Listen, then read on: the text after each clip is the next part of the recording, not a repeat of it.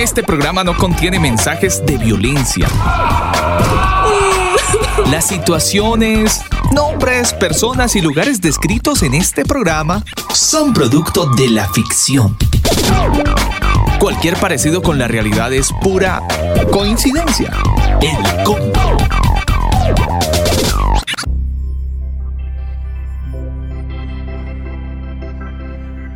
elcombo.com.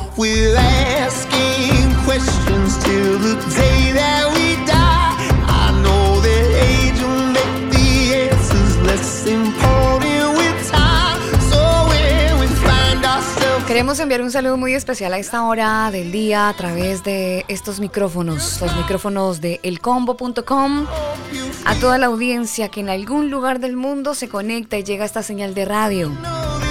Abrimos este espacio con muy buena música. Esta canción se titula así Sunshine. Soy Alba Osorio en compañía del ingeniero Daniel Torres. Estaremos en el desarrollo de este programa muy interesante, muy interesante. Usted que nos sigue en redes sociales probablemente ya echó un vistazo a nuestro tema de desarrollar en este tiempo de textos fuera de contexto, esta serie de todos los martes en la que tenemos una cita con usted, con la literatura, pero sobre todo con las escrituras. Texto a desarrollar muy interesante, lo estaremos revisando en unos minutos. Entre tanto, vámonos con música, algo de Need to Breathe y esta canción titulada así Sunshine. Iniciamos el combo.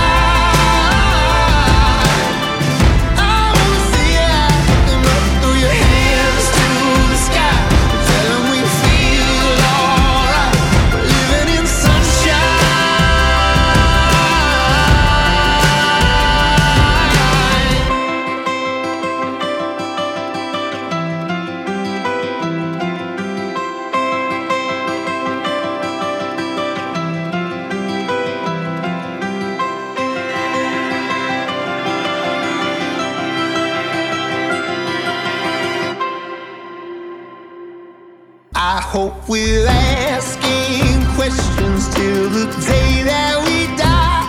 I know that age will make the answers less important with time. So when we find ourselves in wreckage, like we did last night, I hope you're smiling in the morning. Es martes 22 de junio. Mayormente nublado a esta hora, la temperatura es de 9 grados, la máxima hoy se pronosticó sobre los 17 grados y ya oficialmente en invierno, ingeniero. Sí señora, ya en invierno un saludo muy especial para toda la gente que se conecta con nosotros a través de elcombo.com, a través de manualdesonido.com y por supuesto a través de nuestra aplicación Mix LR. Nos escuchan en Lima, para nuestra audiencia en Lima, un abrazo extensivo, también aquellos que están en Quebec, en Ciudad de México, en Madrid, donde son las 3 de la mañana, dos minutos. Para ellos, un saludo muy especial para Carolina Benevides, que está ahí conectada, y Alex, para Alex de Pereira, colombianos radicados en España, y bueno, conectados como siempre al combo y sobre todo a este combo de los martes, Daniel, que he recibido buenas referencias, buenos, buenos comentarios, buenas comunicaciones de parte de nuestra audiencia y muchos interrogantes. Interrogantes y también bonches por ahí que se arman en Facebook y obviamente pues eh, ya que sacan textos fuera de contexto, yo copio el enlace del programa y le digo, mire, escuche esto y después me da su argumento. y ahí les dejo, por supuesto, el programa referente a ciertos textos que ruedan por ahí en las redes. Sí, señor, ruedan los textos y ruedan los comentarios y ruedan también las malas interpretaciones. Uh, es lo que más abunda. Sí, sí, se vuelve uno mucho más analítico, pero bueno, entremos en materia, vámonos para México, justamente para Guadalajara, donde está Antonio Miranda, ustedes ya lo saben, él es el CEO de Cielos Nuevos y Tierra Nueva y como siempre nos acompaña, nos acompaña a esta hora del día en este tiempo de martes. Nuestro tema del día. Hoy analizaremos textos que requieren algo más que lectura. Requieren información social, política y religiosa del tiempo y del lugar donde se escribieron. El combo te da la bienvenida a la serie. Textos fuera de contexto. Textos fuera de contexto.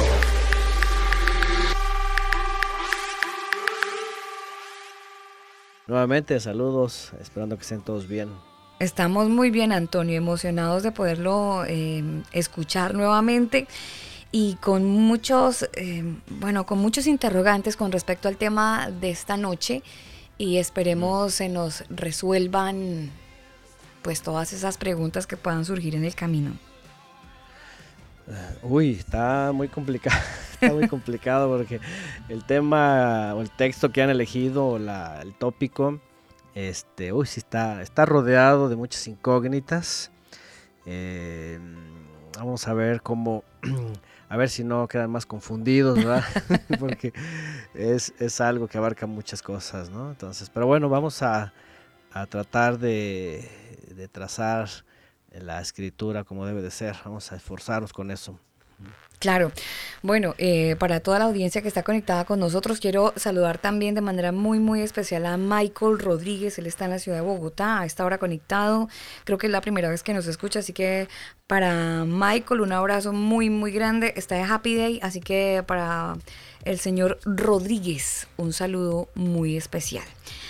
Entremos en materia, mmm, porque cuando uno piensa, usted ve una placa de un carro, Daniel, 666, y usted ya piensa en una bestia, ¿no?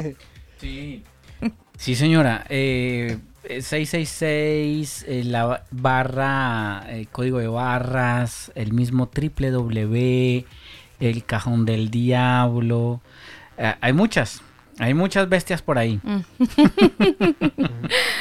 Sí, sí, sí, sí, pero todo parte yo creo que con, con, con la llegada del Y2K. ¿Se acuerda que en algún momento lo estuvimos comentando incluso con Antonio aquí en un programa del Y2K y el cambio del milenio? Y hay una serie de teorías que se han venido tejiendo cuando iniciamos, iniciamos esta década de, de, Mm. los, de los 2000, del año 2000 donde, o el milenio mejor, donde la gente pues se argumentaba. El año Maya. ¿Se acuerda que dijeron que se iba a acabar el planeta, el Mm, mundo? 2012.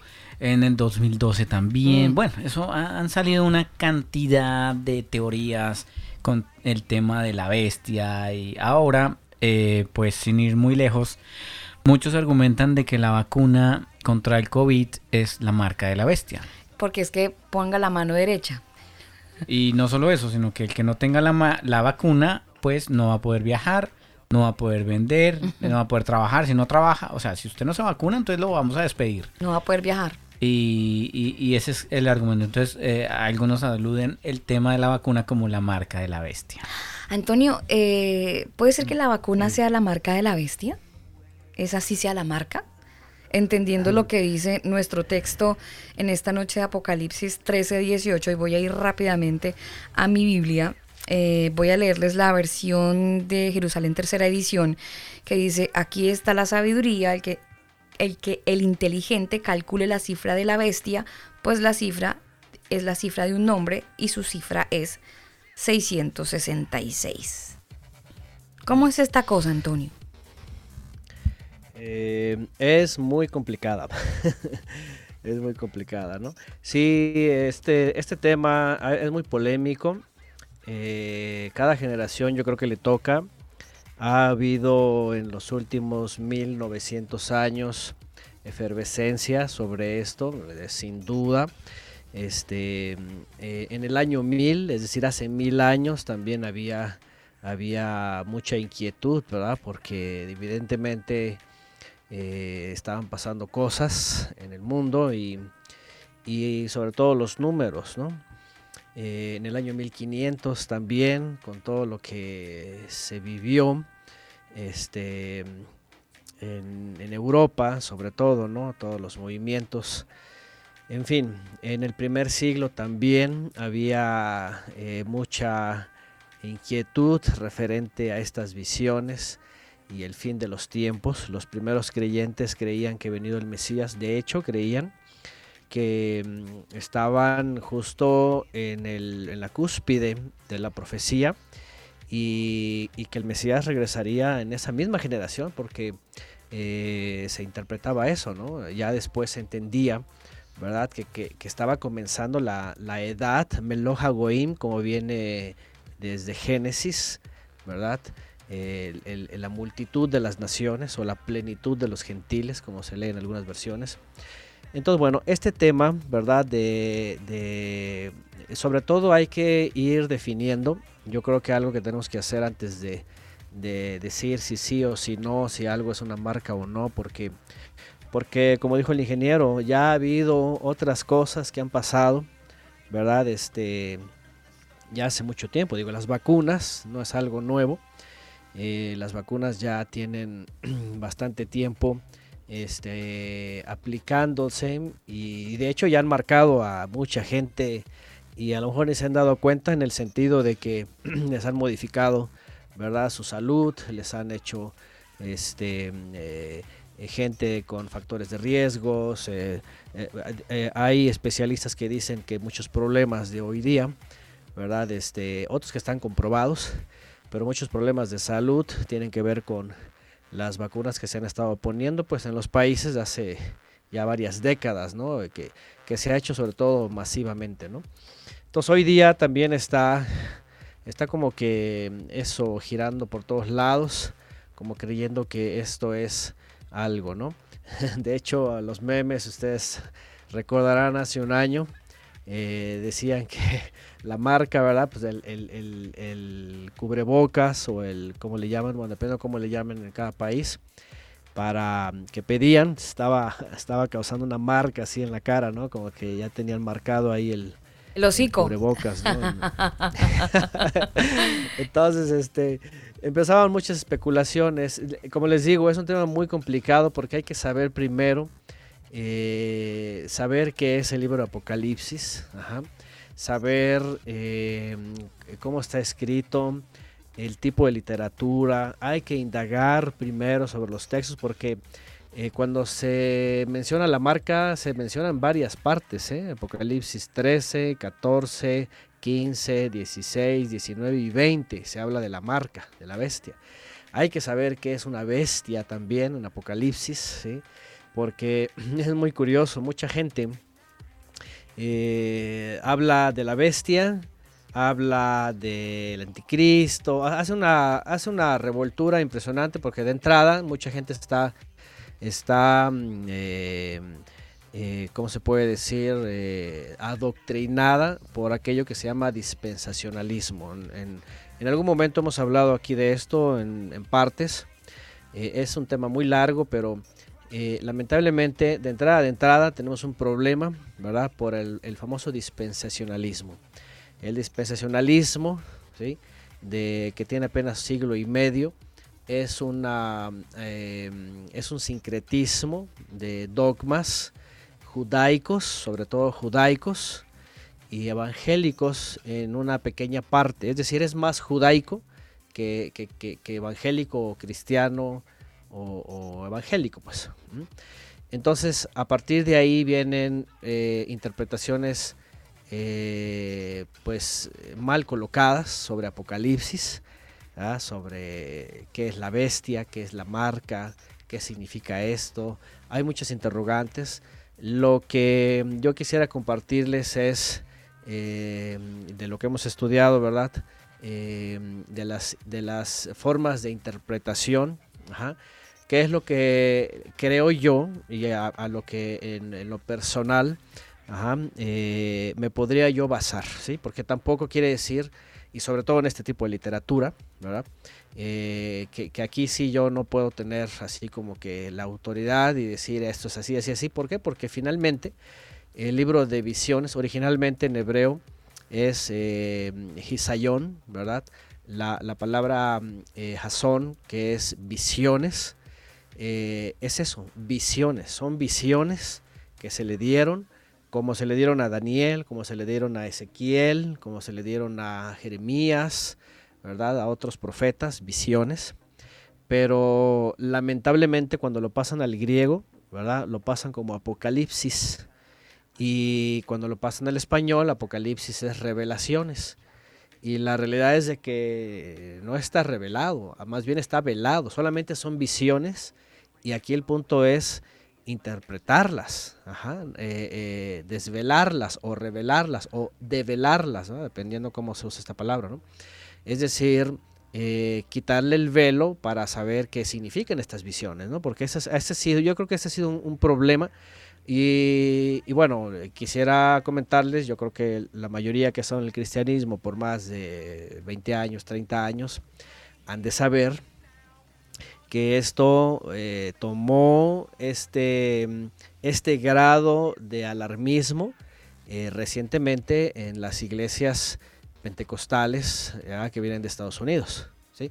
Antes no se hablaba de esto. De hecho, hay iglesias por ejemplo, que para nada mencionan esto, eh, sobre todo las iglesias reformadas, las iglesias que se califican como reformadas, eh, especialmente las calvinistas, por ejemplo, esas, esas, ni se preocupan de esto, ni hablan, ni les interesa, porque para ellos ah, este, está, está fuera de tiempo, ¿no? Eh, y, bueno, entonces hay muchas cosas, hay muchas cosas, y yo creo que Eh, eh, en, en, primera instancia, mi respuesta sobre esto de la vacuna, pues sería obviamente no. ¿Por qué? Porque hay muchas otras cosas, por ejemplo, que se han implementado. Eh, que por cierto, ustedes lo saben bien, ¿no? Cualquiera de ustedes, ¿verdad? Que ejercen en este mundo, ¿verdad? Como, como obreros, trabajadores, profesionistas, empleados o empleadores, eh, ustedes tienen que saber que ustedes por el sistema están marcados, ¿no? Tienen un número de, de nacimiento, ¿verdad? En su acta, tienen un código. Eh, todos, su, todos tenemos entonces esa, esa marca, Antonio, eh, desde el día le uno. llaman ID.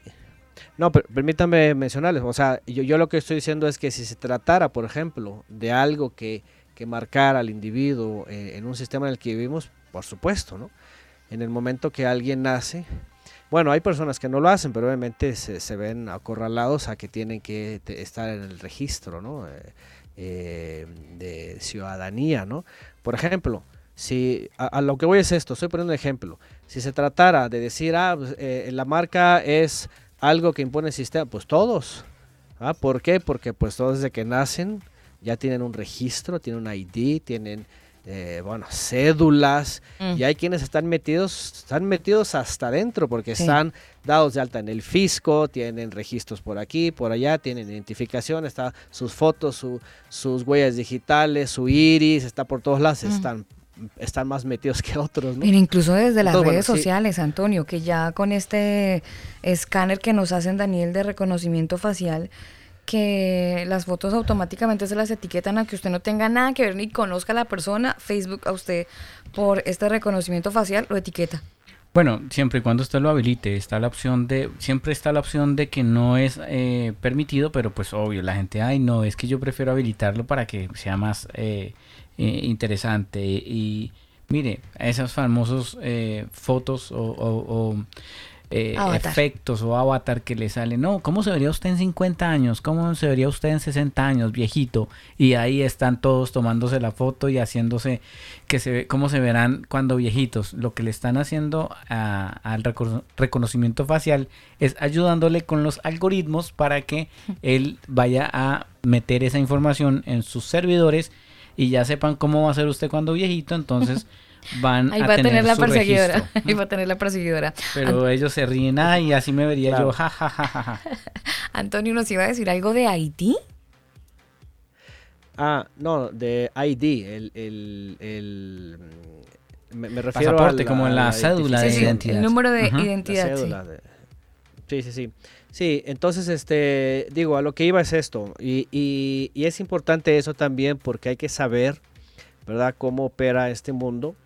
Y hay que saber, porque más adelante lo que, lo que a mi punto de vista, estudiando, comparando, ¿verdad?, y sabiendo también la historicidad bíblica, porque eso es muy importante, eh, bestias eh, es en, Apocalipsis, igual que en el libro de Daniel, una bestia equivale a una potencia mundial, a una hegemonía mundial en su momento, que está imperando y que pone condiciones y que, y que ejerce poder sobre la población, y, y que el creyente en su momento este, ve la forma, por supuesto, de no depender en absoluto de eso, sino tener confianza, tener su confianza totalmente en el Todopoderoso, ¿no? Como lo vemos, por ejemplo, en Daniel, Daniel eh, y sus amigos, por ejemplo, y otros israelitas que, que se mencionan brevemente tal vez en la Biblia, u otros que ni se mencionan, pero vivieron ellos, por ejemplo, bajo imperios, bajo órdenes, ¿verdad? Eh, eh, es, es muy fácil, por ejemplo, y, aquí sería más, más fácil en el caso de los amigos de Daniel, aquella famosa imagen que hizo Nabucodonosor y que todos que se postraran, ¿verdad? Y el que no, pues iba al horno de fuego y todo esto.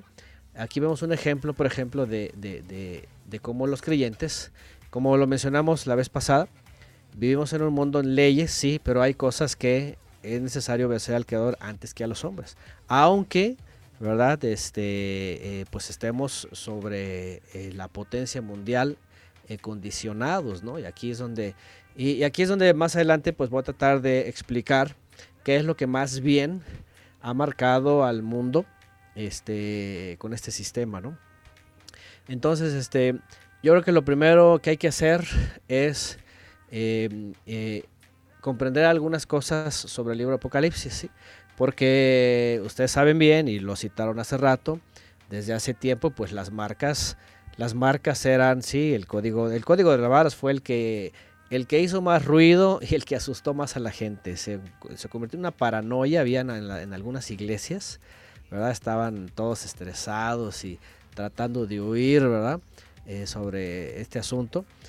Eh, después sí, el, el famoso WWW también, y que hasta ahí metieron el hebreo y que no sé qué, y que y muchos pastores a- alarmados, ¿verdad? Ya dijeron, ya llegó y todo esto. Terminaron teniendo sus páginas, terminaron teniendo su WWW y nadie dijo nada, y bueno. Eh, y así ha habido varias cosas, ¿no? Hoy día está de moda el código QR también, el código QR, pues también salió, no, no faltó quien dijo, no, pues ya con el código QR y que este que el otro y que no sé qué. cada uno su propia cédula. Después el, el famoso detector del iris, ahorita ya hablaron también del reconocimiento facial, que hace unos años parecía, parecía eh, ciencia ficción, ¿no? Pero ya se ha llegado a esto, definitivamente, ¿no? En Japón, por ejemplo, ustedes saben que ahí tienen reconocimiento facial y, y a la gente que va por las calles, ¿verdad? En, las cámaras están detectando el sistema y saben todo de la persona, ¿no? Y, hoy día también, ya con el hecho de que tengamos un, equipo móvil, ¿verdad? Eh, y más esos famosos inteligentes, ¿verdad? Que aunque, como dijo el ingeniero, aunque uno le diga al sistema, no, pues yo no quiero este reconocimiento, esto, el otro, la verdad es de que los dueños están por debajo de eh, el poder que está detrás de las cortinas y tienen todo ya capturado, por supuesto. Ya todos saben que eh, te escuchan, aunque tengas tu teléfono apagado, ya saben que eh, activan tu cámara, no te das cuenta. Y de hecho aquí, por ejemplo, está el gobierno israelí. ¿eh? Aquí en México un escándalo hace unos años porque el gobierno israelí proveía de este famoso Pegasus para espiar a cualquier persona, a cualquier celular y anduvieron indagando con gente de activistas, con políticos y, y tienen la tecnología. ¿Por qué? Porque pues ya saben, están por ahí arriba atrás del telón y son cosas que les convienen a ellos este, con las políticas de muchos países, ¿no? Eh, están espiando. Yo le tengo un protector a la cámara, así que siempre está ahí oscuro. Y si me quieren ver, siempre van a ver Sí. negro. sí, sí, de hecho nosotros parecía que no, eh, y algunos días es paranoia, pero lo hacen. Nosotros también les ponemos ahí un, un- un- algo a la cámara, de, sobre todo la computadora, ¿verdad? Este, yo la mía que tengo, que bueno, que ya estas ya, ya no traen, ya no vienen, tengo que ponerle una...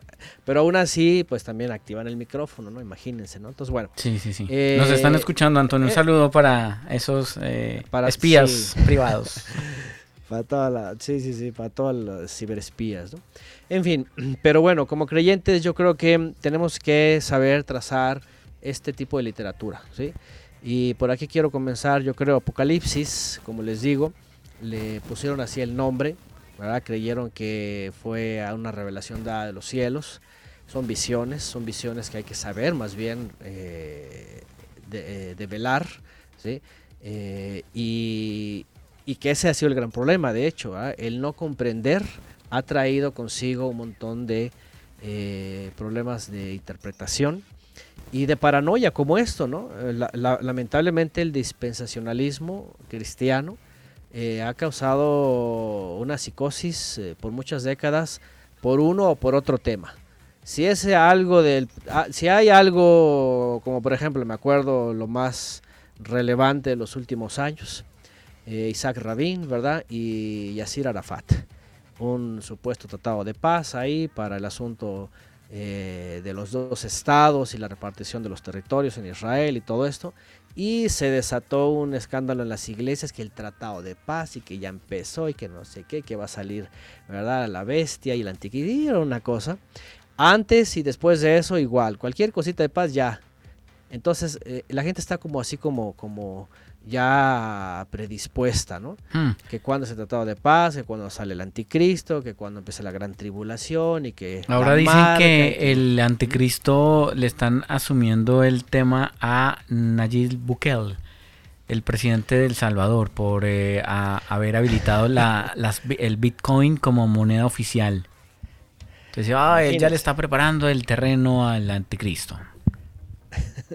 Aquí en México también es muy curioso, pero aquí en México algunos sectores de la, de la cristiandad, el presidente actual, eh, que, antes de que entrara, ya, lo veían el anticristo, decían que el anticristo, que no sé cuántas señales le encontraban, y incluso ha habido cosas así en el pasado, ¿verdad? Que por cierto, eh, hasta descifran el nombre en latín, en hebreo, en griego y sacan el 666, por ejemplo, Vicarius, eh, Cristos, no sé qué, el, título del Papa también, que en latín sale 666, y no sé quién más en Inglaterra, el príncipe de Inglaterra, y bueno, un montón de cosas por todos lados.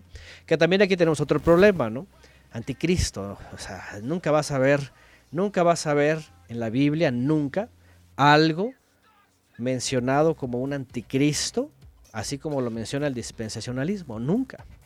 ¿sí? No hay, eh, menos en Apocalipsis. En Apocalipsis no vas a encontrar, busca el anticristo y no va a salir nada de anticristo. ¿sí? Entonces no hay anticristo. ¿sí? Eh, de hecho, eh, en el primer siglo, una de las cartas de Juan, el apóstol Juan, dice, ¿han oído hablar del anticristo? Dice, pues hay muchos anticristos. Él ya acabó con el, el tema, porque ya desde el primer siglo era, era un tema, el no Mm. Mashiach en hebreo, el que no es Mesías. Ajá. Y él dice, ¿han escuchado del anticristo? Dice, pues hay muchos, dice. ¿Quiénes son? Pues los que niegan al Mesías. ¿sí? Y él se refería a la comunidad judía del primer siglo que no reconocieron a Yeshua. Ajá, ellos Los ateos. Anti-Mesías. Los ateos son anticristos. Mm, Bueno, la realidad es de que hay muchos anti-mesías. Incluso hay unos que dicen que, que creen, pero son anti. Y ni se dan cuenta que son. Así de sencillo, ¿no? Entonces, bueno, eh, para lo, a lo que iba es de que no hay una personificación anticrística así que tengan que esperar y nada de eso, ¿no? Y igual tampoco lo pueden asociar con una bestia o con alguien que, que está imponiendo esto, ¿no? Pero- Por ejemplo, el asunto de la vacuna, ¿no? Claro. Antonio, pero de todas maneras la Biblia a uno dice- le, le- le redacta esa palabra, bestia. Entonces, eh, podríamos de repente definir eh, esa palabra bestia, no sé si desde eh, las raíces hebreas nos puedan dar una amplitud a esa palabra, porque pues uno se imagina necesariamente una persona sin control, una persona desbordada en sus sentimientos en, en cuanto a violencia. Se imagina muchas cosas, pero ahí no hay, no hay nada concreto. La- desde las raíces hebreas se puede dar algo concreto con respecto a esa palabra de bestia. Ok, bueno, eh, eso es eh, un punto muy importante y yo creo que sí, por aquí vamos a comenzar. Eh, bueno, quería un poquito darles un, un, ¿cómo se podría decir? Algo generalizado sobre Apocalipsis, ¿sí? Antes de entrar a la definición de, de bestia, ¿no? De, de, de- de- de este, e- es una figura profética, ¿no? Es, es una figura este, mm, representativa en la Biblia eh, dentro de las alegorías. Bueno, Apocalipsis entonces, originalmente la raíz hebrea, y eso es muy importante, la raíz hebrea del libro es eh, Jasón. Jasón es visión, visiones. Ya desde aquí, ya desde aquí tenemos que partir como debe de ser. ¿sí? ¿Qué es una visión? ¿Qué son visiones? Es más, si ustedes, yo, yo sé que ya algunos ya están incursionando, ¿verdad? En el Lizard y pueden irse ustedes al Lizard y vayan ahí al que tiene números de Strong, se van a ver que es del griego, ¿verdad? 602 y dice ahí Apocalipsis, Apocalipsis, revelación, revelación y revelación. Y tú dices, pues revelación mal. Otra vez tenemos problemas acá aquí con el griego en, en muchos textos. Si ustedes van y usan una versión hebraica, por ejemplo, si los que los que tienen en su eSword este, eh, una, una versión hebraica, se van a dar cuenta que eh, la palabra es eh, Hisayón, cuya raíz es Jasón y cuya definición es visión, visiones. ¿sí? Y rápidamente lo que uno hace, ¿verdad? En la cabeza es ir al hebreo y en dónde se usa la palabra visión. Eh, ya desde antaño, ¿sí? el Eterno ha usado visiones para los suyos. Por ejemplo, ¿quién es el primero que tuvo visiones? ¿Sí? Ustedes recordarán quién fue el primero dentro de la descendencia de Abraham, Isaac y Jacob que tuvo visiones. Bueno, si no lo recuerdan, es Joseph, al que le decían soñador.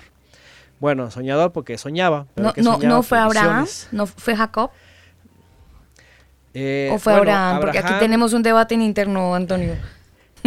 Ab- Abraham, eh, dependiendo, ¿no? Mm. Dependiendo. A Abraham no se le dieron visiones. Él más bien vio el futuro. Y no es lo mismo, futuro, Antonio. vio- No es lo mismo. Eh, no, no, porque una cosa es tener eh, una, una apreciación del futuro, por ejemplo, por ejemplo, cuando el Mesías dice que vio su día, ajá, él estaba interpretando, Abraham, sí, estaba interpretando lo que pasaba con su hijo y el cordero, el cordero que iba a ser provisto. Y entonces Abraham, por ejemplo, entendió ¿sí? que iba a venir en el futuro un cordero y solamente comprendió eso, ¿no? Pero no se le dio ninguna visión. ¿sí? A Abraham no se le dio ninguna visión. A, Jacob, a Jacob sí, pero no en el sentido profético. ¿Me entienden? Jacob cuando va a Padam Haram huyendo, que, se, que tiene que salir de su hogar, ustedes recuerdan, ¿verdad? Que tanto de ida como de regreso, de regreso vio dos campamentos, vio ángeles, de ida vio ángeles que descendían y ascendían en una escalera, Mm. ¿sí? Pero eso es una, eso es una, podríamos decir, es una manifestación de la operación, por decirlo, de los seres superiores en la tierra, pero no es una visión en el sentido profético, ¿sí? que le está dando un aviso hacia el futuro, que significa algo, que se va a cumplir algo. Ajá. Isaac no tuvo este tipo de visiones, entonces Jacob y Abraham más bien eran, eran unas, unas formas de, de- de comprender una, una realidad, ¿no? Y en el caso de José fue diferente, fue diferente porque él, él sí tenía visiones que iban a cumplirse, eran, eran alegorías, y aquí va con el punto de visiones. Visiones es eh, figuras Futurista. alegóricas ajá, que dan un aviso hacia el futuro que se van a cumplir. ¿sí? La gente y puede él, tener ejemplo, visiones hoy, Antonio. Por supuesto que pueden tener aquí el, el problema. El problema con esto es eh, que lamentablemente por eh, el mundo que nos rodea, sí, muchas personas eh, asocian en su vida diaria lo que viven, lo que pasan, ¿verdad? Hasta lo que comen. este, incluso eh, es muy interesante ¿eh? porque, eh, bueno, les voy, a, les voy a contar algo familiar. Pero por ejemplo, en casa, yo no me acuerdo de mis sueños para nada. ¿Sí? Para nada, para nada. Y ha sido muy raro cuando tengo sueños que hasta ahorita los recuerdo, ¿no? Pero al final yo no les pongo atención tanto porque no les veo, fíjense, y aquí va un punto importante, no les veo los, lo- las características o los rasgos bíblicos, ¿sí? Yo no puedo determinar lo que soñé y que lo podía tener muy presente, no hasta ahora, ¿ah? si no le encuentro ninguna conexión bíblica eh, de tiempo y espacio y profecía, y menos, y menos si no hay eh, símbolos bíblicos. Sin, que, Por sin- ejemplo, ¿no? sin querer salirme, Antonio, una persona en lugar de soñar en la noche podría tener una visión y, y verlo o, o confundirlo con un sueño.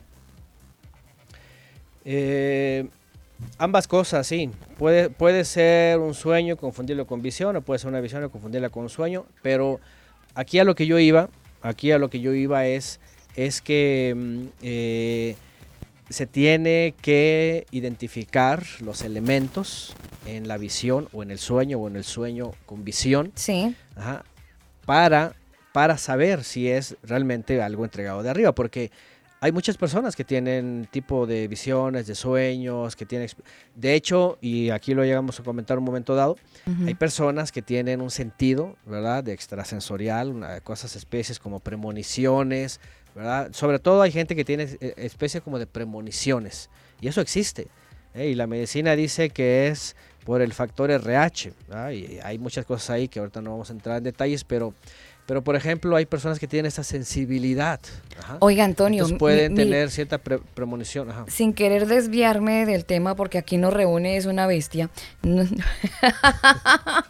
en el buen sentido de la palabra, pero a mí me pasa eso que usted dice, y, y se lo cuento aquí entre nos, ya que tenemos, me mandaron un número indeterminado ahorita, eh, me lo mandó Michael, 26.608 eh, oyentes para ellos donde quiera que estén y los 44 que están creo que en una sala de chat por ahí que también están por ahí están dispersos pero Antonio a mí me pasa que de repente es, eh, tengo un sueño con X y yo siempre decía ah esos son mis frijoles trasnochados como mis eh, eh, alguna comida mexicana, como mi No, chile, allá, allá entienden frijoles. frijoles, ¿cierto? Frijol trasnochado Sí, se entiende. ¿cierto? Como comida vieja, como el calentado de la mañana. Yo le echaba la culpa a eso, yo decía, "Ay, lo que comí fue demasiado pesado y eso fue una pesadilla. Pero resulta que al paso de los días, tal cual el sueño calcado Antonio, tal cual la situación, y me ha pasado muy seguido. Eh, ¿Eso qué es? ¿Un sueño o una visión? ¿Tengo un buen Sí, RH? son, son como premoniciones, ¿sí? Mm. Este, son como premoniciones, son como, ajá, este tipo de, así le llaman, ¿verdad?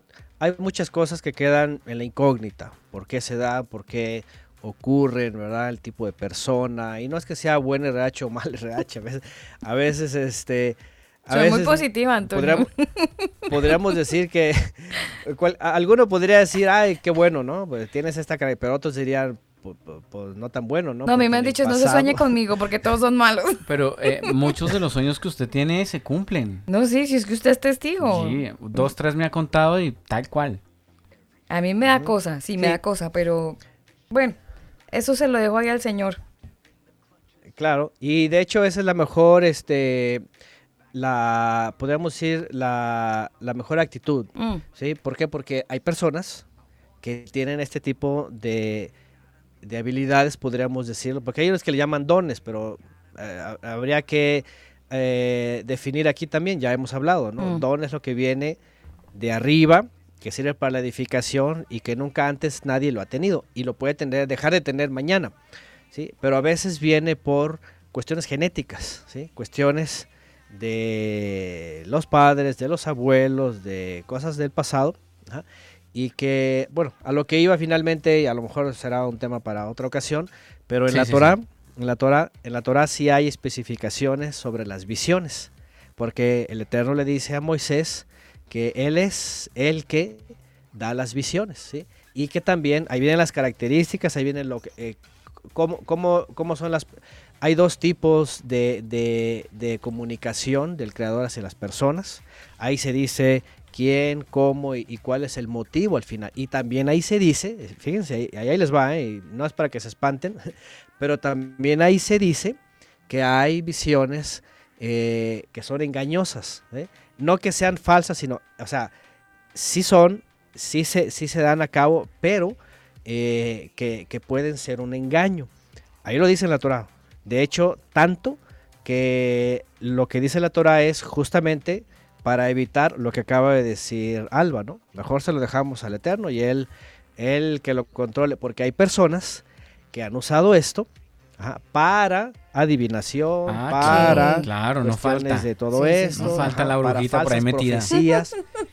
Exactamente, para Sí, sí. falsas pro- de, de hecho, cuando se habla en la Torah de esto, justamente es para eso, para evitar a los falsos profetas. Y ahí lo dice. Dice, si, si alguien osa levantarse como profeta y dice que tu- tuvo una visión y su visión es para llevar al pueblo hacia otro rumbo, dice, tiene que eh, despedirse de esta vida. ¿Por qué? Porque lo que dice la Torah ahí es de que sí existe esto.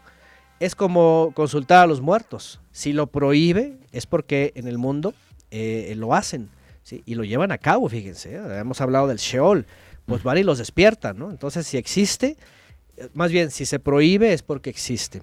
Entonces, todo esto es un mundo muy amplio y son muchas cosas de ahí, ¿no? Mm. Pero bueno, volvamos a- al asunto de las visiones, ¿no? Y, y por cierto, eso es muy importante porque justamente la Torah marca cuando las visiones tienen este propósito. Ustedes se imaginan, en el primer siglo había mucha gente que tenía visiones. Es más, si ustedes indagan, van a saber que en el primer siglo había libros de Apocalipsis por decenas. ¿En serio, Decenas. Antonio? ¿No es solamente el que tenemos?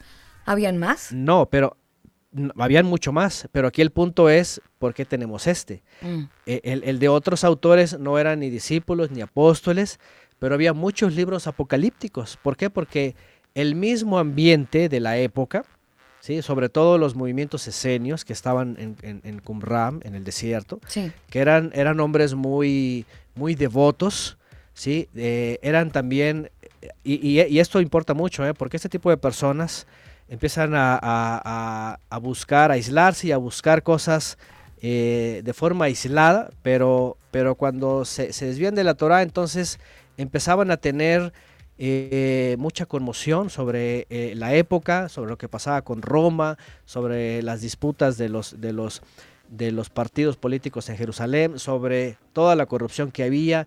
Entonces empezaban con una especie de éxtasis y tenían visiones.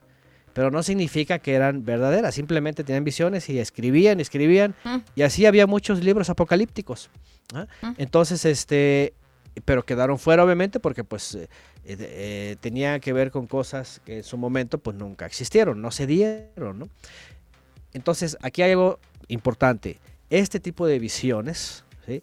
tienen que estar enmarcadas en, en- en- en elementos ¿sí? que pa- para lo que vemos en Apocalí- el, libro conocido como Apocalipsis o visiones, eh, por supuesto, eh, entran. ¿Por qué? Porque está hablando de la revelación del Mesías, del Cordero Inmolado, del que fue exaltado, de que está a la diestra, de que Él justamente tiene el poder o se le ha dado la capacidad de desatar los sellos, que ya vamos, eh, eh, ahorita vamos a, rápidamente a ver también qué significan, y las trompetas y los juicios, todo esto. ¿Por qué? Porque, porque Él es el que está eh, dominando toda esta edad.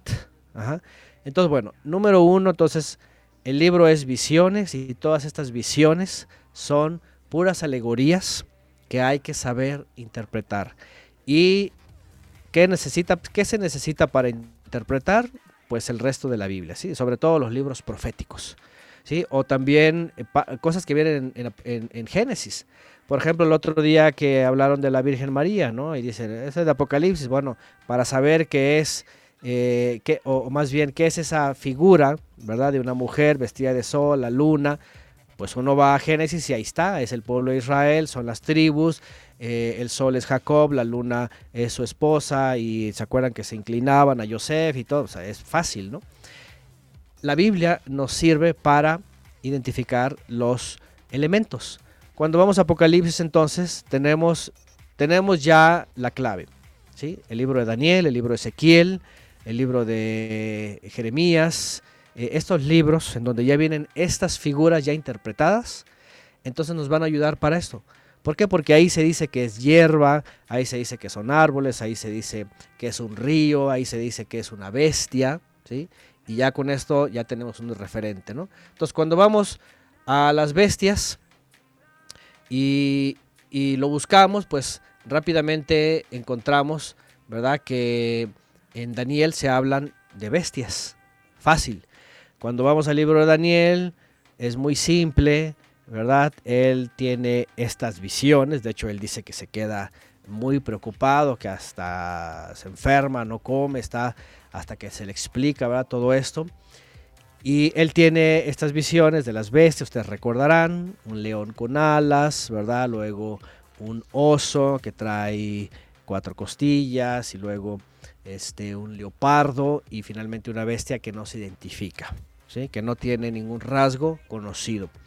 Aquí están, sí, en la palabra en la raíz hebrea son bestias salvajes, ¿sí? Eh, que están pues en el campo, ¿no? El león, el oso y el jaguar o el tigre, más bien, perdón, el, el- no, es un leopardo, es un leopardo, es un leopardo. Este, mm, eh, son identificables, evidentemente se habla de un, un animal feroz que combate, que tiene ciertos elementos.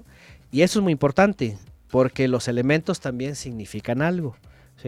Entonces, este, mm, eh, y para el libro de Daniel es muy fácil, ahí se dice quién es quién. El libro de Daniel nos dice que las bestias en su momento eran naciones que se levantaban y ya estaban imperando, eran, eran imperios, ¿sí? El poder de eh, Nabucodonosor, los babilonios, ¿sí? El imperio neobabilónico encabezado por Nabucodonosor, fue eh, la primera bestia que vio Daniel. La segunda bestia que, que ve Daniel también ya está descifrada. ¿sí? Es el imperio medo-persa, cuando vienen los medos y los persas. El oso que venía eh, rengueando, ¿verdad? Significaba que una pata era más fuerte que la otra. Estaba hablando de Ciro y de Darío. ¿sí? Las costillas que traía eran, eran lo- los reyes de Babilonia, que ya los había destruido, que se los había devorado. Y, y después viene el leopardo, El leopardo es un, un animal veloz, ¿verdad? Y trae cuatro cabezas, que son los cuatro generales de, de Alejandro el Magno, y se sabe que él conquistó el mundo a la velocidad rapidísima, ¿verdad? Eh, etcétera. Y después viene otra bestia que no se identifica, pero todas las características. ¿sí? coinciden con las características de Roma. Antonio, Bueno, am, ¿tiene algo que ver esto en, en- en China, donde este año, el año 2021, es el año del buey? Y ellos siempre tienen como anima- animales. Eh, ¿Hay alguna correlación de- dentro de lo que usted nos dice con, con lo que hacen los gobiernos de China? ¿De representar los, los, años con animales? Ah, no sé ellos, es, es como todo. Este, en culturas, sí, también le daban culto, ¿no? Me parece que el anterior fue el ratón, el anterior fue la serpiente, no sé, van cambiando, ¿no? Pero eh, ellos eh, están en su, en su propio ciclo. No tiene nada que ver con lo que dice Apocalipsis, no tiene nada, aquí sí no. Apocalipsis está hablando de mm, algo que impera actualmente sobre todo el mundo, ¿no? Algo que, eh, que gobierna finalmente, ¿no? Todo, bueno, los chinos quedan como, eh, es como otra nación, aunque está tomando fuerza, por supuesto, y además esto pues ya es parte de lo que vamos a ver en el fin de los tiempos, pero eh, bueno, la bestia, eh, cuando ya identificamos, cuando ya identificamos en el libro de Daniel, ¿sí? Eh, que una bestia es una hegemonía mundial, entonces eh, lo que tenemos que hacer en Apocalipsis es justamente tratar de encontrar ¿sí? Eh, la correlación histórica. Ah, ahora aquí déjenme decirles algo. Para Apocalipsis hay regularmente tres interpretaciones. Está la preterista. La preterista es básicamente una interpretación católica, porque el catolicismo se ha querido deslindar, por supuesto, la iglesia eh, cristiana o constantinopolitana, vaticana, se ha querido deslindar del rol de la gran ramera, ¿no? que prostituye con la religión a todas las naciones. Y ellos optaron con que mm, eh, Apocalipsis es un libro que se tiene que, que interpretar nada más en el primer siglo, que todo ya pasó y ya ocurrió y ahorita está para ellos el reino universal, ¿no? Para ellos. La, la otra es todo lo contrario, es futurista. Esta es la pro- eh, mayormente evangélica, ¿sí? La evangélica es futurista, es eh, dispensacionalista y ellos dicen que lo único que ha pasado son eh, el mensaje a las iglesias histórico, pero pero todo lo demás no ha pasado nada. Ellos dicen que todo, va, todo Apocalipsis va a comenzar en el momento que haya un tratado de paz. Para ellos el tratado de paz es como el banderazo. Y de ahí vámonos, todo va a ocurrir hacia adelante, todo, todo, todo. Cosa que obviamente este, es un problema, ¿no? Porque tú dices, y todos estos dos mil años que, que ha pasado de historia, pues ¿dónde los metes, no? Ni modo que estén en el vacío, ¿no? Apocalipsis es profecía y hay que identificarlo así, ¿no? Y la otra forma de interpretarlo es a través de la historia. Como en el libro de Daniel, por ejemplo, Daniel tuvo las visiones de las cuatro bestias y las cuatro bestias no eran cuatro líderes que salían en, en el tiempo que él vivió y ya se murió y ya se acabaron, no. Eran cuatro imperios que se fueron desarrollando en los próximos siete u ocho siglos, imagínense. O sea, Daniel no le tocó ver eh, más que la primera, el imperio neobabilónico y su caída con, con, con los medos persas. Pero él ya no le tocó ver todas sus visiones, por supuesto, por supuesto que no. De hecho se le dijo, anda Daniel, falta mucho para esto, tú ve y duerme, dice, aquel día serás levantado, ¿no? Entonces, este, mm, eh, esto es algo importante, ¿por qué? Porque cuando vamos a Apocalipsis y es un libro de visiones y es un libro que se le dice a Juan, escribe lo que, lo que has visto, lo que ves y lo que verás, ¿eh? es que tiene que trazarse en un tiempo eh, profético histórico. ¿sí? Y cuando vamos a Apocalipsis tenemos que hacer esto, tenemos que ir, en el primer siglo era complicado porque tenían ellos esto y decían, ¿y esto qué significa? No? Pues por- apenas estaba empezando todo. Eh, y entonces, cuando vamos a Apocalipsis, vemos toda una serie de sucesos marcados en figuras. ¿sí? Regularmente vemos un patrón de siete, ¿sí? siete iglesias, siete sellos, siete jinetes, ¿verdad? siete menorot o, candelabros, eh, siete truenos, siete plagas. Empezamos a ver siete, si tú dices, estos siete, ¿no? Todo el tiempo siete. Entonces, cuando uno se va al estudio de, las, de los elementos, las figuras, ¿sí? Y, anda buscando uno las bestias también, ¿verdad? En la historia. eh, hacemos uso también de la historia, de la, de, la estadística, de, de- todo lo que ya hemos vivido. Y una de las cosas para poder identificar una bestia, entonces primero, primero, primero es, eh, tiene que ser una hegemonía mundial. Cuando vamos a la historia, sabemos, y todo estadista dice lo mismo, después de la caída de Roma, no hubo, no hubo un imperio que se levantara como Roma. Hubo varios imperios. ¿sí?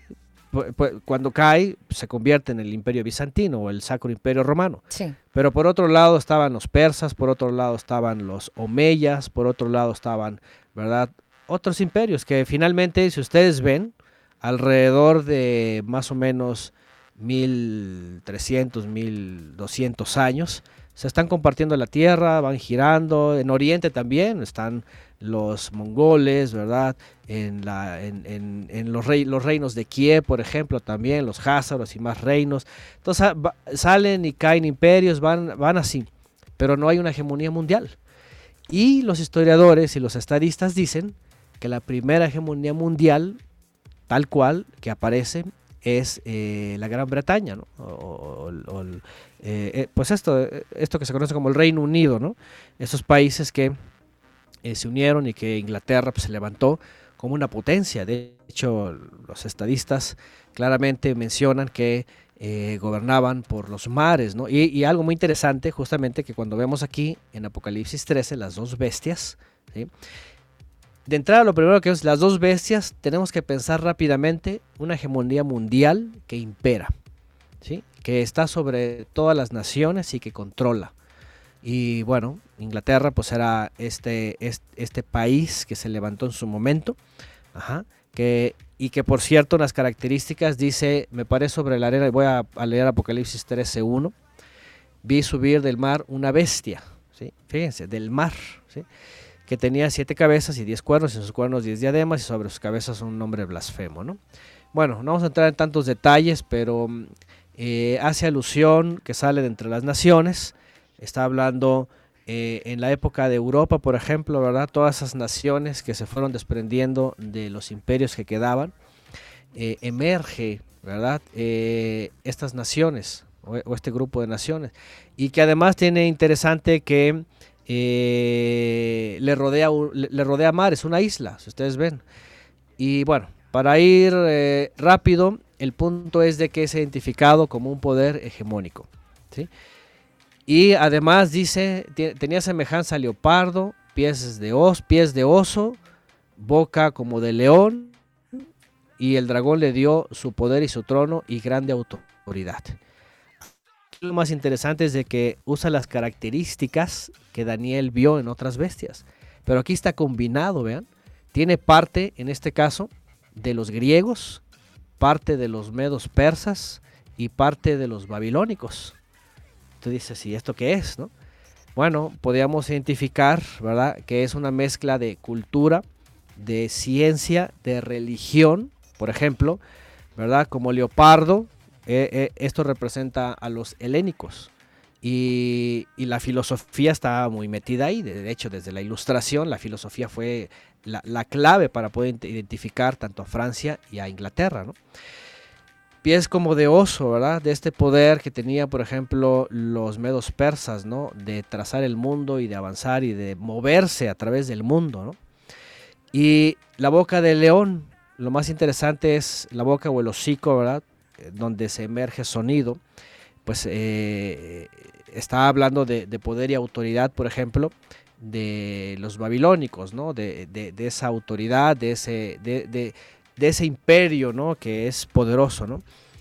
Y, y dice que el dragón le dio su poder y su trono y grande autoridad. ¿Quién es el dragón? Pues es Satanás. Satanás en un momento dado de la historia, ¿verdad? Este, como viene en otra parte de la escritura, eh, dice que se abre el pozo del abismo y sale humo del pozo del abismo, ¿sí? y, Satanás sale para su última etapa, engañar a las naciones y causar todo lo que está causando ahora, ¿no? Entonces, bueno, le dio grande autoridad. Vemos que esta nación se convierte en cabeza de las naciones. Está, y, y esto es muy fácil, ¿verdad? Porque en Europa se nota su influencia. En la Primera Guerra Mundial se nota su influencia. La, en la la Segunda Guerra Mundial se... Ujú. Antonio, la bestia podría ser una nación. Es lo que estoy diciendo, es una Ujú. nación hegemónica, ¿sí? Ujú. Uni- que, que se convierte en imperio, que Ujú. tiene eh, dominio. ¿sí? Y lo primero que quiero que, que identifiquemos es esto para saber después qué es la marca. Ajá. Porque si Voy a usted seguir dice que leyendo. una nación, yo me, yo me sigo quedando en China. Bueno, pero China no ha tenido injerencia y ahora tengo que mencionar algo. Apocalipsis o Visiones es un libro que enmarca, enmarca eh, el mundo donde están los creyentes viviendo. ¿sí? Y desde el primer siglo, desde lo que se conoce como la tierra de Israel o Palestina, ¿sí? y todo lo que fue el imperio romano. Ajá. Ha habido otras naciones y otros grupos de naciones que emergen, van, suben y bajan, y, pero, pero todo, todo lo que se da bíblicamente se da en, en todo lo que es el cercano oriente, Europa y el norte de África. Ajá. Eh, China es una nación que recientemente uh, está, está tomando lugar entre las naciones, pero aún, aún así, si ustedes ven, está, queda por un lado. O sea, en, en todo Occidente, ¿verdad? De- desde el cercano oriente hasta América, y, eso lo sabemos todos, ¿verdad? El idioma oficial es el inglés, la moneda tipo de cambio es el dólar, ¿verdad? El petrodólar, también injerencia, eh, la banca internacional, la OTAN, o sea, todo esto. China se está levantando, pero es como otra, igual Rusia, ¿no? Como los cristianos, ¿verdad? Los cristianos dicen que Rusia, que celoso, que no sé qué están. El, el- el cristianismo está totalmente eh, fuera de tiempo y espacio. O sea, están pensando en un oso, que eso ya fue de la época de los medos persas, ¿no? Entonces, bueno, eh, otra vez, voy a la historia. Si nos trazamos desde la caída de Roma, ¿sí? que fue en el siglo IV al V, no ha aparecido ninguna nación hegemónica que domine, ¿sí? que domine hasta que salen los ingleses. ¿sí? China no, nunca apareció, nunca, ni su idioma nadie más que ellos, ni su moneda, ni su banca, ni, o sea, es otro, es otro tema. Entonces otra vez en la historia, cuando cae Roma, es la última bestia que ve Daniel, de ahí se apaga todo, ya no hay hegemonías mundiales, hay imperios que van pasando y van cayendo, y la primera nación hegemónica que toma lugar entre todas las naciones, que toma un nuevo orden, que, que por cierto toma el orden, ¿verdad? Que, que nace desde Francia, ¿sí? Desde el iluminismo, ¿no? Vienen las famosas democracias, vienen a establecerse supuestamente, ¿verdad? Em, el, el- el derecho, ¿verdad? O la facultad de la autodeterminación de los pueblos y todo eso. Y voy a leer el verso 3. Voy a leer, me voy a la siguiente, donde ya sale la otra bestia, porque son muchos detalles históricos. Dice en el verso, en el 8, la sirvieron todos los moradores de la tierra, cuyos nombres no están escritos en el libro de la vida, o sea, gente de las naciones. Y en el 11, aquí está en el 11, aquí viene la otra bestia. ¿Ok? Otra vez, estamos, estamos usando el libro de Daniel para identificar que son naciones hegemónicas que, según la historia y la estadística, en el momento que aparecen, tienen influencia en todas las naciones de la Tierra. La primera que entonces eh, entendemos, según la estadística y la historia y la, eh, la economía y el dinero y todo, fue Inglaterra. En el verso 11 dice, después vi otra bestia que subía de la tierra y tenía dos cuernos semejantes a los de un cordero, pero hablaba como dragón. Aquí hay otra bestia. Y aquí eh, le caracterizan ¿sí? Eh, dos cuernos como de cordero. Y le caracteriza que hablaba como dragón. Aquí hay algo, hay algo muy interesante, ¿no? Porque esto también en la historia es demostrable. Ahorita les Y voy a hasta en la actualidad. Antonio. Hay algunos que parecen corderos y son otra cosa. Bueno, aparte, ¿no? Sí, sí, sí. Se, se visten, dice, se ponen pieles de ovejas, ¿no? Bueno, Sí, dicen el exacto. 12.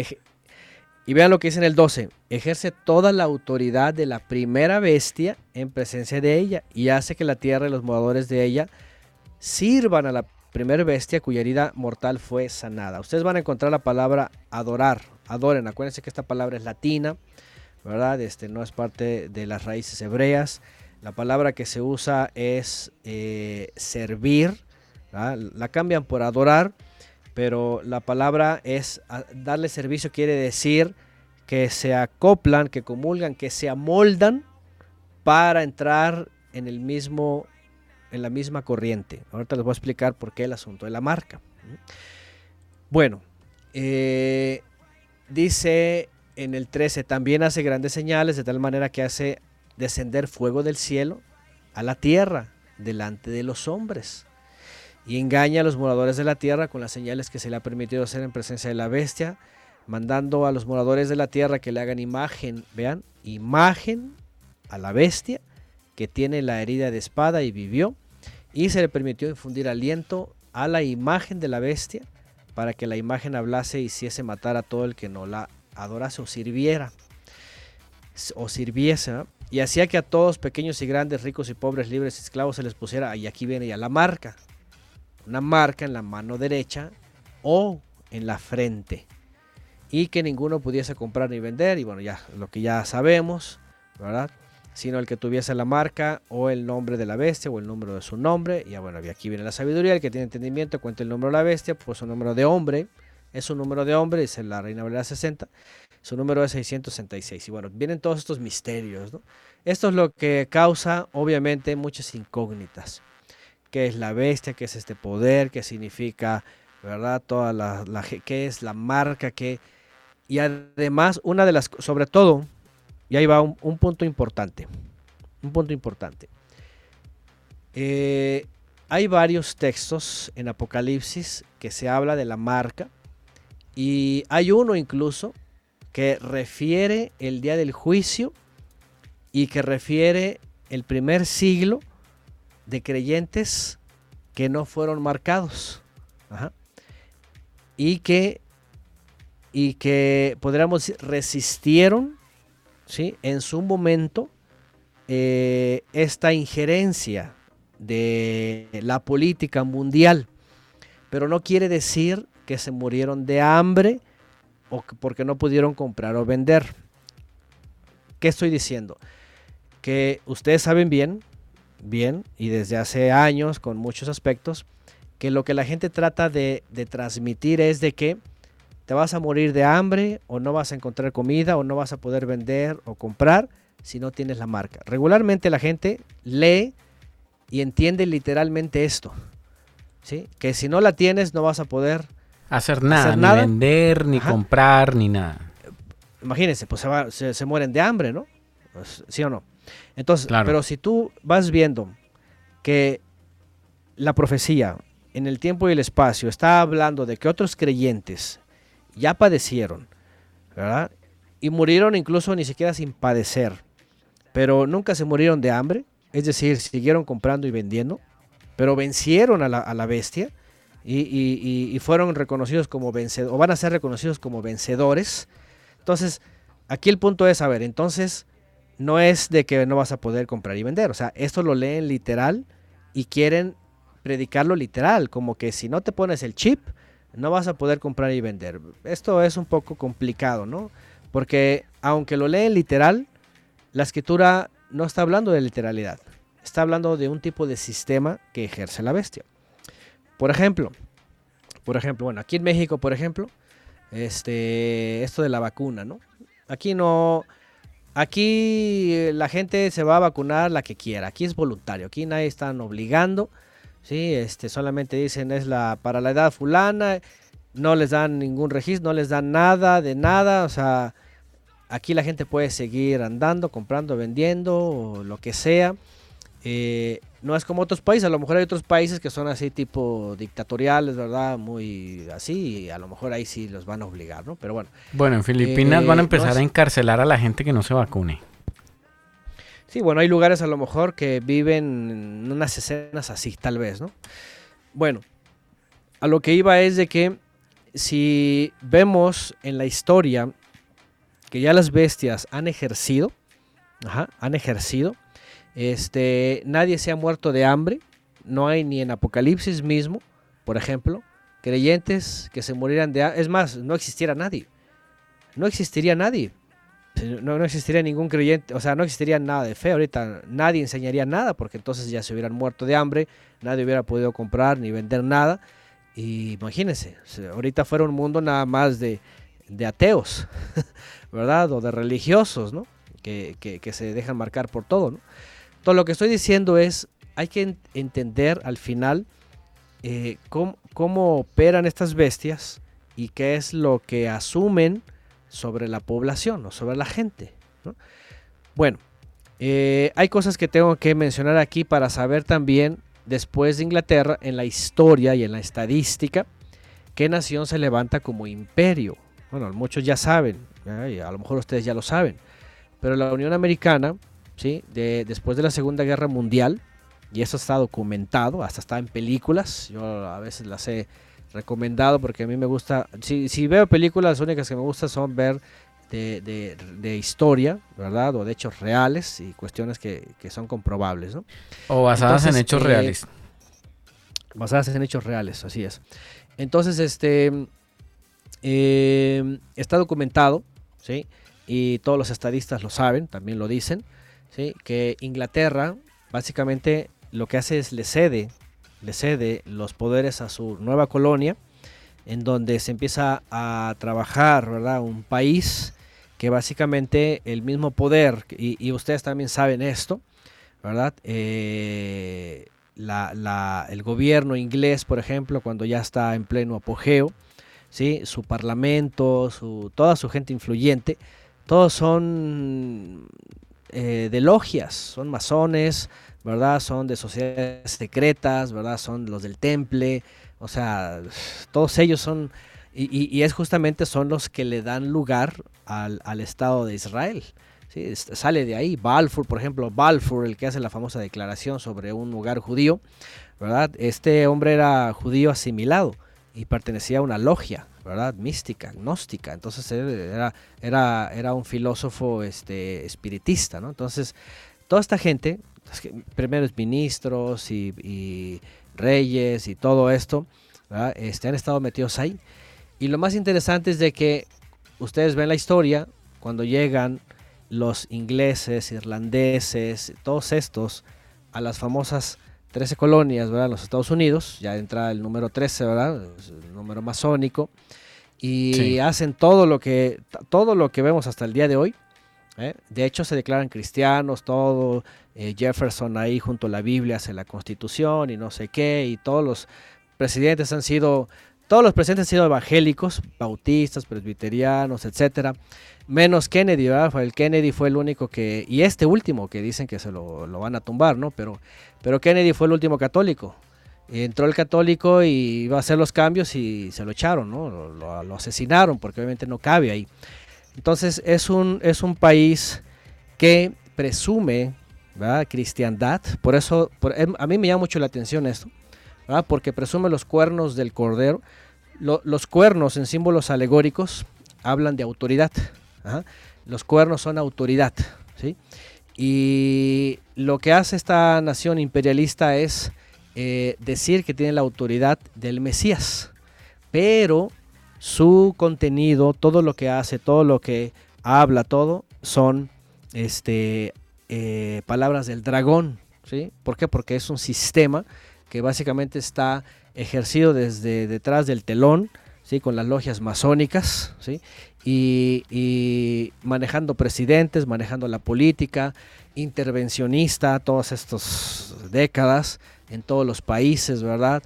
Eh, inmiscuyéndose en, en, naciones, quitándoles, aquí en México es una robadera, ¿verdad? Recursos naturales, de poner presidentes, de mover piezas, de tener aquí pues, eh, el narco controlado, mil cosas. Y si lo hacen en México, yo creo que lo hacen en muchos países, ¿no? Y está documentado Sí, también.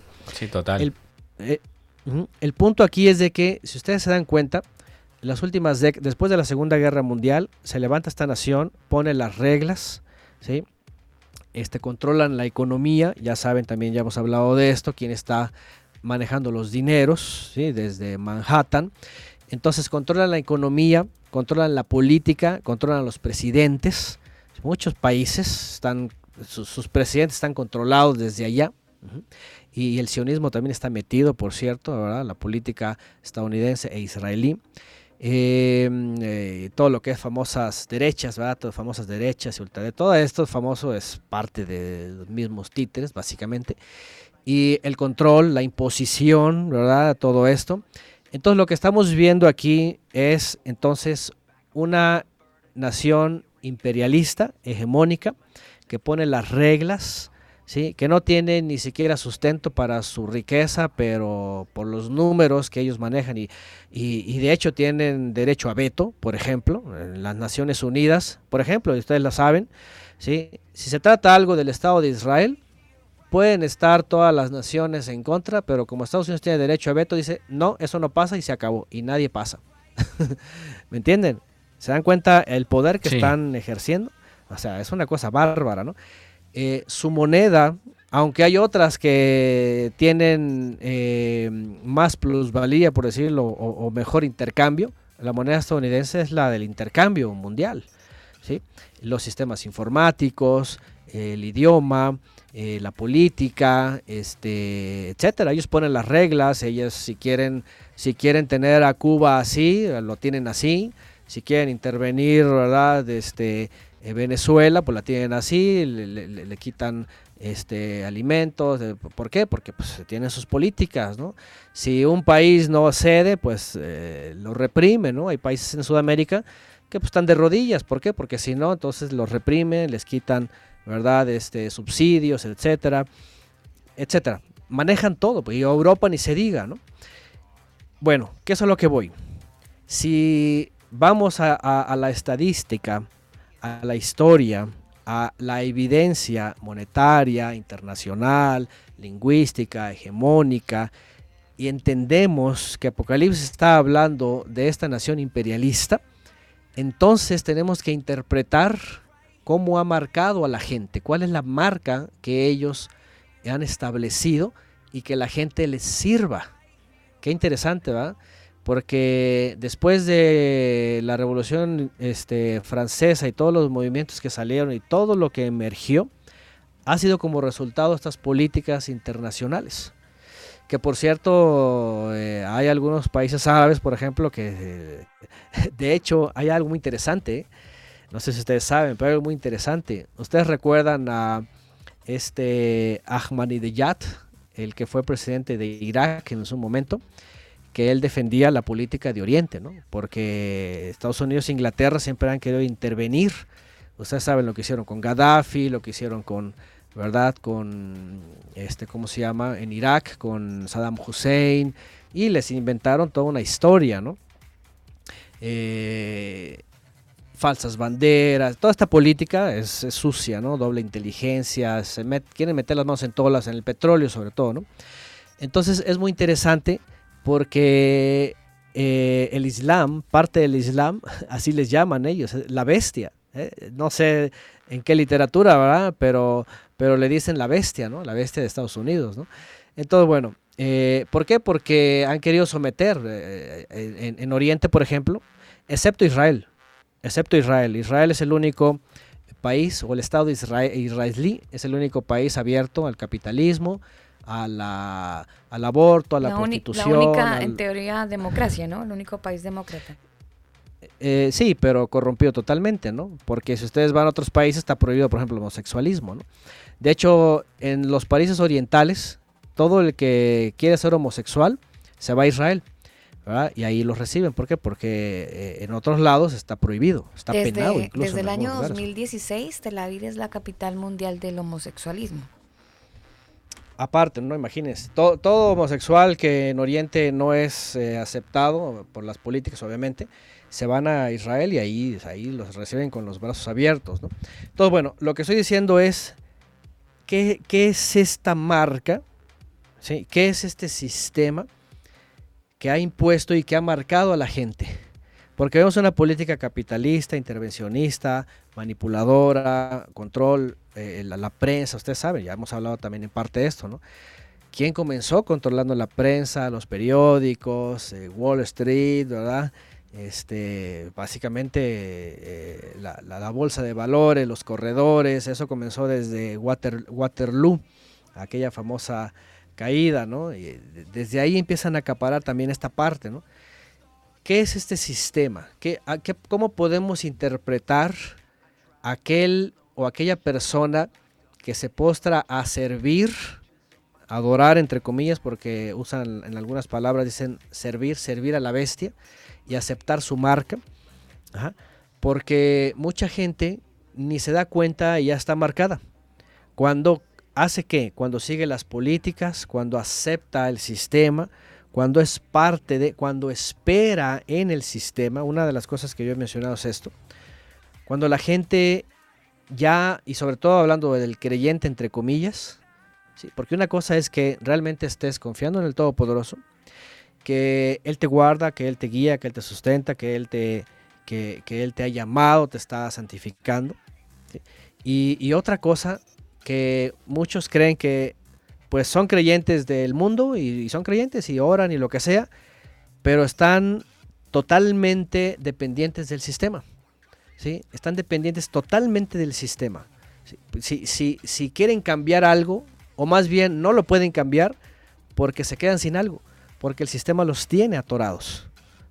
Cuando hablamos de algo marcado, porque hay algo muy diferente aquí, ustedes saben, ustedes saben, por ejemplo, que el Roja Kodesh o el aliento de santidad, que le traducen como Espíritu Santo, eh, ustedes saben que dice la escritura que es un sello, ¿sí? Es un sello. Fíjense, con esto podríamos entender todo lo demás. Hemos sido sellados con el aliento santo para ser santificados y apartados del mundo. Estamos aquí de paso, ¿sí? No nos quitan del mundo, pero sí nos guardan del maligno. Entonces, nosotros tenemos que estar sellados, pero el mundo se deja marcar. Hay una gran diferencia entre un sello y una marca. La, la marca se impone. La marca eh, es avasalladora. La marca persuade, te postra, te hinca. La persona que está marcada es, es que, es que no podemos hacerlo de otra forma. Tenemos que hacer así, así y así. Y, y la gente va cambiando y va cediendo y vive en un mundo a gusto, cómodo, ¿verdad? Eh, sabe que su vida gira en torno al intercambio monetario o al petrodólar o a lo que diga, ¿verdad? Este, los intercambios internacionales, el capitalismo, todo esto, ¿me entienden? Entonces, ¿y por qué lo digo? Porque dice la escritura, en un momento dado, que eh, los que se dejan marcar así y así viven, ¿sí? este, eh, van a ser condenados igual con la bestia y con el dragón y con todo. Ajá. Y, de hecho dice que sus, sus copas, las copas de la ira, cuando van a ser, cuando están siendo derramadas, ¿verdad? Dice, caen sobre los sobre las personas, dice que tienen la marca de la bestia. Y, y otra vez, es tan sutil esto que yo lo he mencionado antes, a veces la gente, a veces la gente está solamente pensando en unas rayas, en un número, ¿verdad? En un código, en algo, en un chip, en una vacuna, en lo que sea. Están, están de paranoicos creyendo que, que, que es algo tangible, visible y tan real que ni se dan cuenta y ya han sido marcados, ¿sí? Con el sistema que les ha, que les ha persuadido y que les tiene viviendo una vida como si no pasara nada y, y sobre todo en sistemas religiosos como que no pasa nada, pues tú síguele y mira, pues eh, qué, bien, y pues ya y cuando veamos el tratado de paz, ahí entonces ya preocúpate, ¿no? Y ahí sí, ya esconde o ponte a escribir la Biblia porque las van a destruir o porque no sé qué, y que va a hacer esto y que el otro, y, y listo, ¿no? Entonces, cuando empezamos a identificar estos elementos, ¿sí? Y empezamos a ver que ya de entrada, por ejemplo, hay personas ajá, que de entrada no son sellados con la presencia divina, solamente han creído a cierta ideología o religión o, doctrinas, por ejemplo, ¿no? Pero viven, en- viven tan inmersos en el mundo, ¿sí? Viven tan inmersos dependiendo de todo lo que el mundo les ofrece. Y aquí hay algo muy importante porque el creyente tiene que examinar cómo está viviendo su vida. Si está viviendo su vida en servicio al Creador, ¿sí? en santificación, en consagración, pues lo primero que va a hacer es irse desligando de muchas cosas que le rodean. Y sobre todo hay algo muy interesante porque eh, cuando se habla de algo, de una imposición, algo marcado, por ejemplo, y es que esto, esto está desde cada generación tiene una imposición más. ¿sí? Por ejemplo, por citar algo, en la época de Constantino, ¿no? En la época de Constantino, muchos creyentes que finalmente fueron relegados y se dispersaron, creyeron que, la imposición del Dominis Day, que hasta el día de hoy es, es, una marca, es una imposición, eh, creyeron que era, era parte de, la imposición del sistema, fíjense. ¿eh? La- la- la- las nuevas disposiciones de, de Constantino, ¿no? Incluso em- empezaron a creer que era el falso profeta, ¿no? El, o el anticristo, ¿no? Hubo Mm. movimientos que decían, este ya llegó el anticristo, ¿no? Este es, porque iba en contra de la enseñanza del Mesías. ¿eh? Nada más era una confabulación de, de teólogos, de los obispos, para imponer cuestiones religiosas. ¿no? Entonces ha habido en diferentes etapas cuestiones que se imponen. Estas son marcas, ¿sí? Que se imponen. Por ejemplo, hay gente que ni se da cuenta, ni, ni, sabe, es más, porque además rechaza la Biblia, son antinoministas, ¿verdad? Y están bien marcados, por ejemplo, con el Dominis Day. Y para ellos el Dominis Day, punto. ¿Y qué creen? Que en la Torá, por ejemplo, en Deuteronomio, en Éxodo 32, me- si no mal lo recuerdo, por ahí, 32, 33, dice que el Shabbat es una señal. Vean, es una señal. Qué interesante, ¿va? Eh, pero Constantino impuso como marca el domingo, por ejemplo. Que aquí, por ejemplo, también entran los adventistas y dicen que el domingo, que no sé qué, que, que el futuro, que va a ser obligatorio. Ya es obligatorio. Ya, ya hoy día, hoy día, eh, no sé en que todas las naciones, ¿verdad? Pero en México, por ejemplo, el domingo es, es de ley. Y si alguien trabaja el domingo, se lo tienen que pagar doble. Pero el domingo es descanso de ley. Ajá. Ya, es, ya está impuesto, pues ya, ya, ya es una imposición del sistema, ¿no? Y ahí échenle una lista que quieran, ¿no? ¿Qué cosas te ha el sistema impuesto de tal forma que la gente entonces está condicionada a vivir bajo ese sistema? Aquí Ahora, están, una cosa es aquí están comentando, Antonio, que entonces ya todos estamos marcados porque todos hacemos parte del sistema, empezando con las tarjetas de débito. Lo, lo que, lo que yo quería mencionar es, es más bien porque nosotros, por ejemplo, todos vivimos en casas, tenemos servicios, usamos- Pagamos la renta, la luz, servicios. Sí, todo eso, sí, todo eso. Pero, ¿cuál es la diferencia? La diferencia, otra vez vuelvo a repetir, hace rato lo mencioné. ¿Cuál es la diferencia? La diferencia es que la persona esté totalmente dependiente y crea que eso es la vida. A ver si aquí es donde me quiero eh, dar a explicar bien sobre, sobre la marca. El creyente, el creyente sabe que está peregrinando, que está de paso, que vive en este mundo, igual el Mesías, por ejemplo, el Mesías hasta tuvo que pagar impuestos, ¿se acuerdan un momento dado que llegan y les piden los impuestos, ¿verdad? Y aunque el Mesías habla sobre los derechos, ellos estaban, eh, ellos tenían que estar exentos porque eran israelitas, pero al final dice, ve y saca un pez y, ¿verdad? No, una hostia y de ahí toma y, y ya, pagan, ¿sí? ahí es donde entra darle al César lo que es del César y al Claro. Todopoderoso lo que es del Todopoderoso. Aquí, ¿cuál es la diferencia? La diferencia es cuando la persona, por no decir creyente o no sé si se le puede decir creyente, ajá, ha dejado por un lado justamente la instrucción del Mesías y las instrucciones del Eterno para vivir una vida, aunque tengas tus zapatos, tu vestidura, tu casa, una cuenta bancaria, todo eso, no, no estés esperando que eso sea tu salvación, ¿me entienden? Eh, lo- Claro. lo, que el Mesías, por ejemplo, ajá, lo que el Mesías, por ejemplo, dijo es no puedes servir a dos señores. Cuando habla del- de, mamo, ¿no? De las riquezas. Entonces, a lo que voy es esto.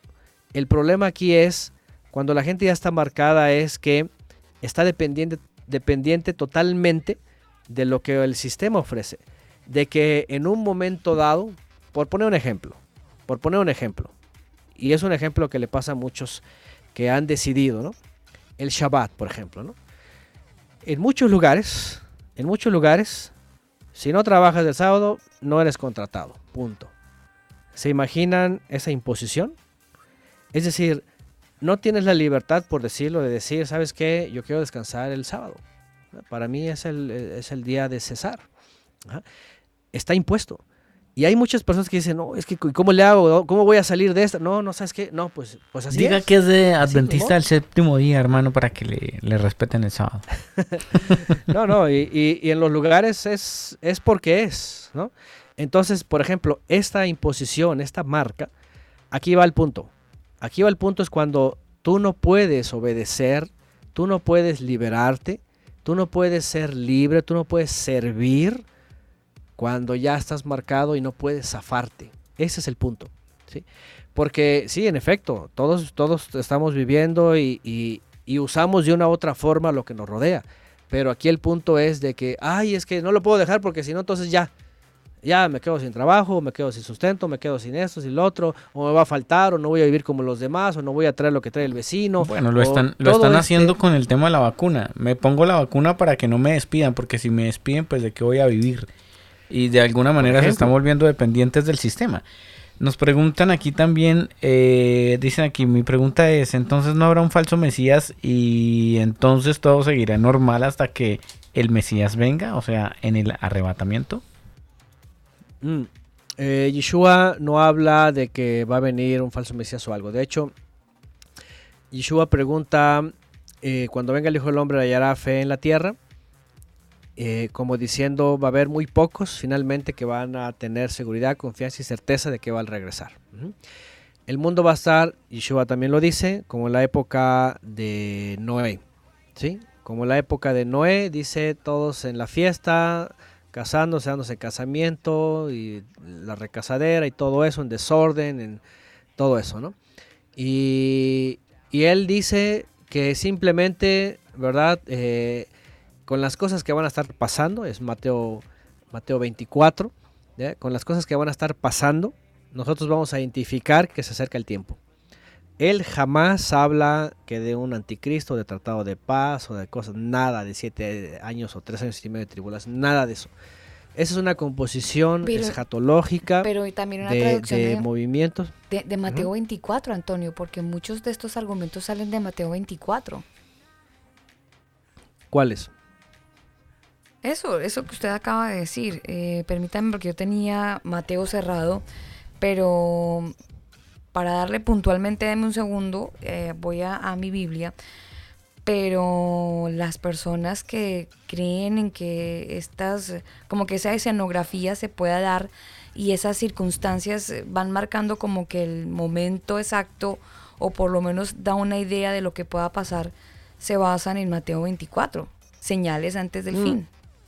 Sí, pero nada más, nada más habla de señales en, en- en los cielos, señales en la tierra, terremotos, este, habla de todo eso, ¿verdad? lo que se conoce como dolores de parto, y dice, entonces aparecerá la señal del Hijo del Hombre, nada más.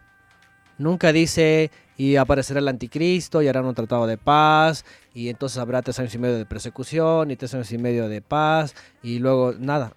Ustedes ven Mateo 24, Mateo 23, Mateo 25, absolutamente nada nada de lo que la gente está hablando. Los tres años Ni la que marca de la bestia. Los tres años que, que, que rondan por ahí en la cuenta de muchos vienen creo que del libro de Daniel, porque algunas personas aseguran que el libro de Daniel sería como el Apocalipsis, la primera carta de Apocalipsis y el Apocalipsis o Revelación sería la segunda. Bueno, quién sabe cómo aseguran, ¿verdad? Han de, han de ser de seminarios, porque ahí les enseñan puras mentiras. Digo, lo que yo veo, Daniel es un, es un libro, sí, apocalíptico, pero su tiempo en historia, profecía y espacio se cerró. De hecho, si ustedes van a Daniel capítulo 9, en donde él ora, ¿verdad? Y, y- y le manda a alguien que le revele lo que, lo que está pasando, él, a, a- a Daniel se le dice, toda la profecía va a durar 490 años para cerrar la visión, así dice, para ungir al santo de los santos, para, para todo. Entonces, Daniel es una especie de apocalipsis, pero desde su año, que estamos hablando del 600, hasta el Mesías. Daniel se, se sella sus visiones con, con Roma hasta su caída. Entonces, no puedes agarrar Daniel y más donde habla de los tres años y medio y todo eso que tiene que ver con cuestiones de Antíoco. Y de hecho aquí lo mencionamos, si alguien lo recuerda o si no, vayan a escuchar este, la entrega que hicimos sobre Hanukkah. Ahí dije claramente que esos tres años y medio eran el sitio de los, de los este, Seleucidas en el templo, ¿sí? Y, los otros tres años y medio era la recuperación. Entonces, eh, quien toma eso está totalmente fuera de contexto por 2000, do- 2200 años. Ese es el problema de la escatología, que se agarran de textos por todos lados, hacen una composición extraña y toda la mandan al futuro. Entonces, este, porque en Mateo 24 no hay nada de eso, no hay nada de eso. No hay tres años y medio de nada, no hay eh, anticristo, ni nada de eso. Ustedes lean y se van a dar cuenta que no hay nada de eso. Otra vez, lo toman, ¿verdad? Eh, muy a la ligera, textos fuera de contexto. De hecho, si ustedes estudian el dispensacionalismo, no sé si alguien recuerde, hace, uno- hace unos años había una especie como de revista así gigante que se abría así, como de un metro. Y ahí venían las dispensaciones y ahí venía todo esto. Se llamaba, creo que dispensacionalismo, no me acuerdo cómo se llamaba. Pero mucha gente fue adoctrinada con eso. Todo así, dos ojotas bien grandotas. Y yo recuerdo claramente, era una de versículos por todos lados. Daniel, Isaías, Jeremías, Deuteronomio, Romanos, este, Mateo, Apocalipsis. Una cosa así tan, tan despedazada. Aquí el punto es, y de hecho es parte de la marca de la bestia, porque esto viene de allá arriba, del norte, de la neoteología, ¿verdad? Y fue impuesta para que la creyeran y pues la gente la cree. Y de hecho, este, como dicen por acá, ¿no? Eh, Por acá pone Jimenarse, ¿no? Este sistema ha marcado a la gente con la ideología, la cultura, ¿verdad? De- del norte, películas, programas, como, eh, consumismo, el libertinaje sexual, homosexualismo, este, alimentos chatarra, por aquí popular, todo, todo esto, la religión, de hecho, ¿eh? Por eso, por eso dice que tenía dos cuernos de cordero, porque dicen tenemos la autoridad del Mesías, del Cristo, somos esto y vamos a predicar. Y así ellos, ellos trajeron eh, esta nueva modalidad de evangelismo, pero fue justamente tenemos la autoridad del Cordero, Mm. pero todo lo que hablan es teología. Oiga, Eh, eh, Antonio, esto, esto es... Ajá. hablando de eso, ¿sabe que hoy me metí en otro bonche? Usted sabe que yo soy bonchero. Y es que, mire, preguntan lo siguiente. ¿Cree que si Jesús viviera en esta época se acercaría a los lugares donde la comunidad LGBTIQ, bueno, y todas las letras que vienen, tiene su escena para conectar con ellos y hablarles del amor del Padre y del reino? ¿Qué cree usted que comenté? Bueno, eh, si nos basamos a lo que dice la escritura, bueno, eh, número uno es una, es una escena este, mm, imposible. ¿Ok? Mm. Es una escena imposible, número uno. ¿Por qué? Porque la misma Biblia dice, y el mismo Mesías dice, que ya vino eso. Ya vino a, a predicar que vuelvan de sus pecados, que todos van a ser perdonados para que se reincorporen otra vez al Padre. No, pero usted es es muy respetuoso, imposible. Antonio. Yo comenté, mi respuesta a ese comentario fue, creo que la comunidad lo apedrearía o tratarían de violarlo. Yo creo que sí. Sí, imagínense, sí, aquella vez que vieron a, que, aquella vez que vieron a Los Ángeles, ¿verdad? Eh, Exactamente, ¿se acuerda cuando Sí, sí, sí. eh, eh, pasó con, con el tema de los ángeles que querían violar, eh, de Lot y todo ese cuento? Sí, sí, sí. no, Así es que es lo mismo, ¿no? Así están ahora. Sí, sí. Sí, por eso digo que es una escena que no es imposible porque es que tendríamos que trasladar y en aquella época también existía eso. Realmente estamos en la misma época en donde ya el Mesías vino a predicar eso. No, si el Mesías viene ahorita eh, eh, va a venir para juicio, va a venir a destruir todo eso. No les va a venir a hablar del amor, les va a venir a hablar de destrucción, ¿no? Entonces es muy complicado, ¿no? A veces esta a veces tenemos como que esas, esas inquietudes, ¿no? ¿Qué pasaría si? Pero la verdad es de que son, eh, son escenas imposibles, ¿no? E- En el sentido, pues, de que, de que la gente espera eso, que se les hable de amor, que ay, vamos a predicarles y, y pues no, al contrario, le, le lanzarían una, una, una bandera de estas de colores y, y, pues quién sabe qué haría, ¿no? No, no, no, es una locura, ¿no? Existe un deseo Pero en, bueno. en- en poner a, a un creador como amoroso, ¿no? Existe un deseo de poner al, al- al Eterno como, como paz y amor, ahora sí. Paz y amor Mm. y cero, cero consecuencia de- del pecado. Eh, Yo, yo creo que ese ha Ah, sido sí. el error eh, por algunos años dentro del cristianismo, porque muchos de nuestros jóvenes millennials en el Señor pues eh, no tienen la conciencia de que el pecado pues nos separa del Señor y por ende tiene, tiene eso, una consecuencia. Y entonces queremos meter a, a ese, esa figura del Dios amoroso por todas partes, argumentando Sí. que es con su amor que Él va a perdonar a todo el mundo. y olvidan cierto por ciento que ahí hay un, hay un efecto de, de condenación, obviamente, porque en la palabra, en la palabra está. Claro. Sí, es que es el problema de la teosofía. Yo siempre insisto, estudiando a, distancia todas estas argumentaciones, sobre todo, sobre todo desde el iluminismo. ¿eh? El iluminismo fue un punto importante, que también esto es- está en el Apocalipsis, ¿sí? fue un punto importante en donde se empezaron a introducir en lo que quedaba de, de- de- de Biblia y de fe, eh, esto que comienza con los derechos del hombre. Básicamente comienza con esto, los derechos de- del hombre. Primero fue en Francia los, los derechos del ciudadano y después se fue trasladado a algo universal, le llaman, ¿verdad? Los derechos del hombre, ¿no? Y a partir de ahí, ¿verdad? Este, emancipados, por supuesto, que, que también aquí hay otro tema de Apocalipsis, ¿verdad? Sobre, sobre los dos testigos, que también cualquiera que quiera escucharlo está grabado. Eh, eh, es muy fácil identificar cómo este lugar, por cierto, se le llama Sodoma. ¿eh? Sodoma eh, se le llama así. ¿Por qué? Porque fueron ellos los que introdujeron este, este, este libertinaje, ¿no?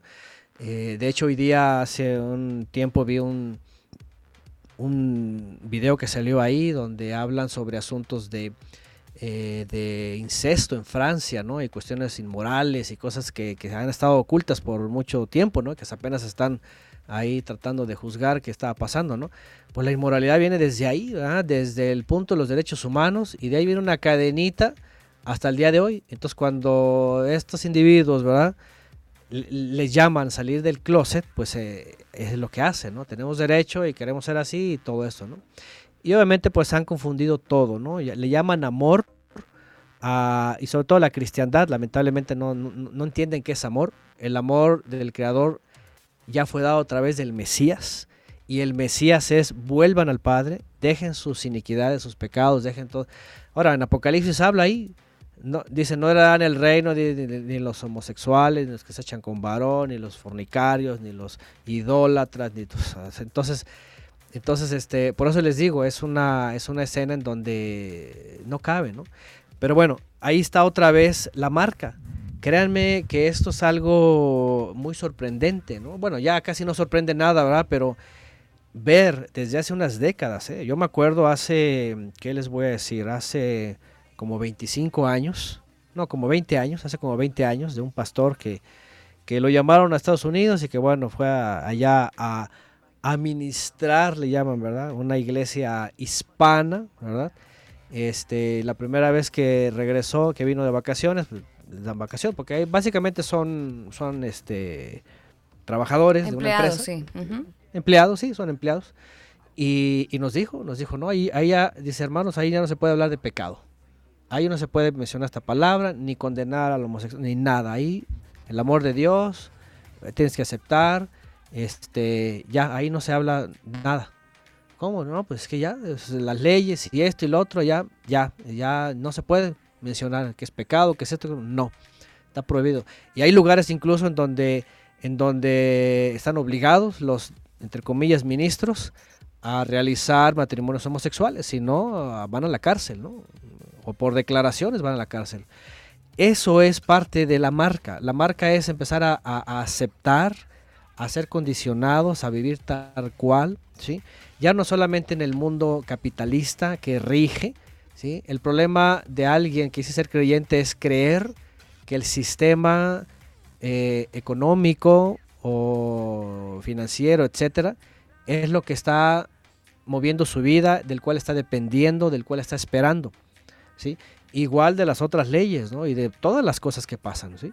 El problema de alguien que dice ser creyente es creer que tiene que esperar en la política, en su presidente, en el petrodólar, en lo que sea, estar a la expectativa de eso. Ahí está marcado. Sí. ¿sí? Ya está marcado cuando ajá, está poniendo su seguridad en las cosas del mundo. Por eso Pablo de Tarso dice, no se amolden a este mundo, no se asimilen, porque todas estas expresiones tenían que ver justamente con no participar con las obras de las tinieblas. En este caso, ¿sí? entonces, no ser la, parte del mundo. La marca tiende a ser algo general, ¿verdad? No, no es algo específico, sino es un como de- dentro de un argumento muy, muy general. Le entiendo. Bueno, yo, yo es lo que he entendido que es una imposición del sistema que está ma- marcando y controlando a la gente y que además, ahora, cuando se habla de un, de un, de un símbolo, hay, hay personas que han tratado de, de, de ubicar un, un símbolo, una imagen. Y es muy interesante, fíjense, porque la Unión Americana, y ustedes lo han de saber, tienen lo que se conoce en el, en el dólar, en el de, de un dólar, lo que se conoce como el gran sello de los Estados Unidos. Y no sé quién lo ha analizado, ¿verdad? Pero los sellos que aparecen están llenos de masonería, están llenos de misticismo, hay una pirámide, hay, hay un, una, un hexagrama también, esa que usan los sionistas, ¿ah? Hay cualquier cantidad de símbolos ahí masónicos, egipcios, sumerios, y algunos creen que podría ser la interpretación en imagen, el gran sello de los Estados Unidos, ajá, de, el símbolo, ¿no? Eh, que al final de cuentas es una especie, y ahí les va, porque mucha gente, por ejemplo, trae su billete de dólar en la cartera, dice que es buena suerte, ¿no? Porque la, la- la- lo, que le identifica ahí es en Dios confiamos. Y toda la, toda la cristiandad estadounidense, en su mayoría, bueno, tal vez, a, a lo mejor me equivoco, ¿verdad? Han tenido esta expresión. Y mucha gente en Dios confía. Ah, es que ellos confían en Dios. Pero no saben que es el Dios Mammon. No saben que los fundadores, los que controlan los dineros desde la época de Europa, ¿sí? por ejemplo, los Rothschild, al varón de Rothschild le llamaban el, el profeta de Mammon. Y es el que estableció toda la banca mundial hasta el día de hoy. Entonces imagínense, ¿no? Entonces las personas que están pensando en esto y que creen que eso es prosperidad, que eso es Dios que está con ellos, pues el Dios de este mundo, ¿no? Entonces algunos creen que el gran sello de los Estados Unidos, con toda la idolatría que tienen ahí, está representando esa, eh, eh, ese poder, ¿verdad? Que le dio Satanás, porque pues, ¿quién más le puede dar, no? ¿Quién más le puede dar poder a Bueno, una pero si, nación de eh, esa él forma? dijo, ¿no? Todo esto te daré si postrado me adorares.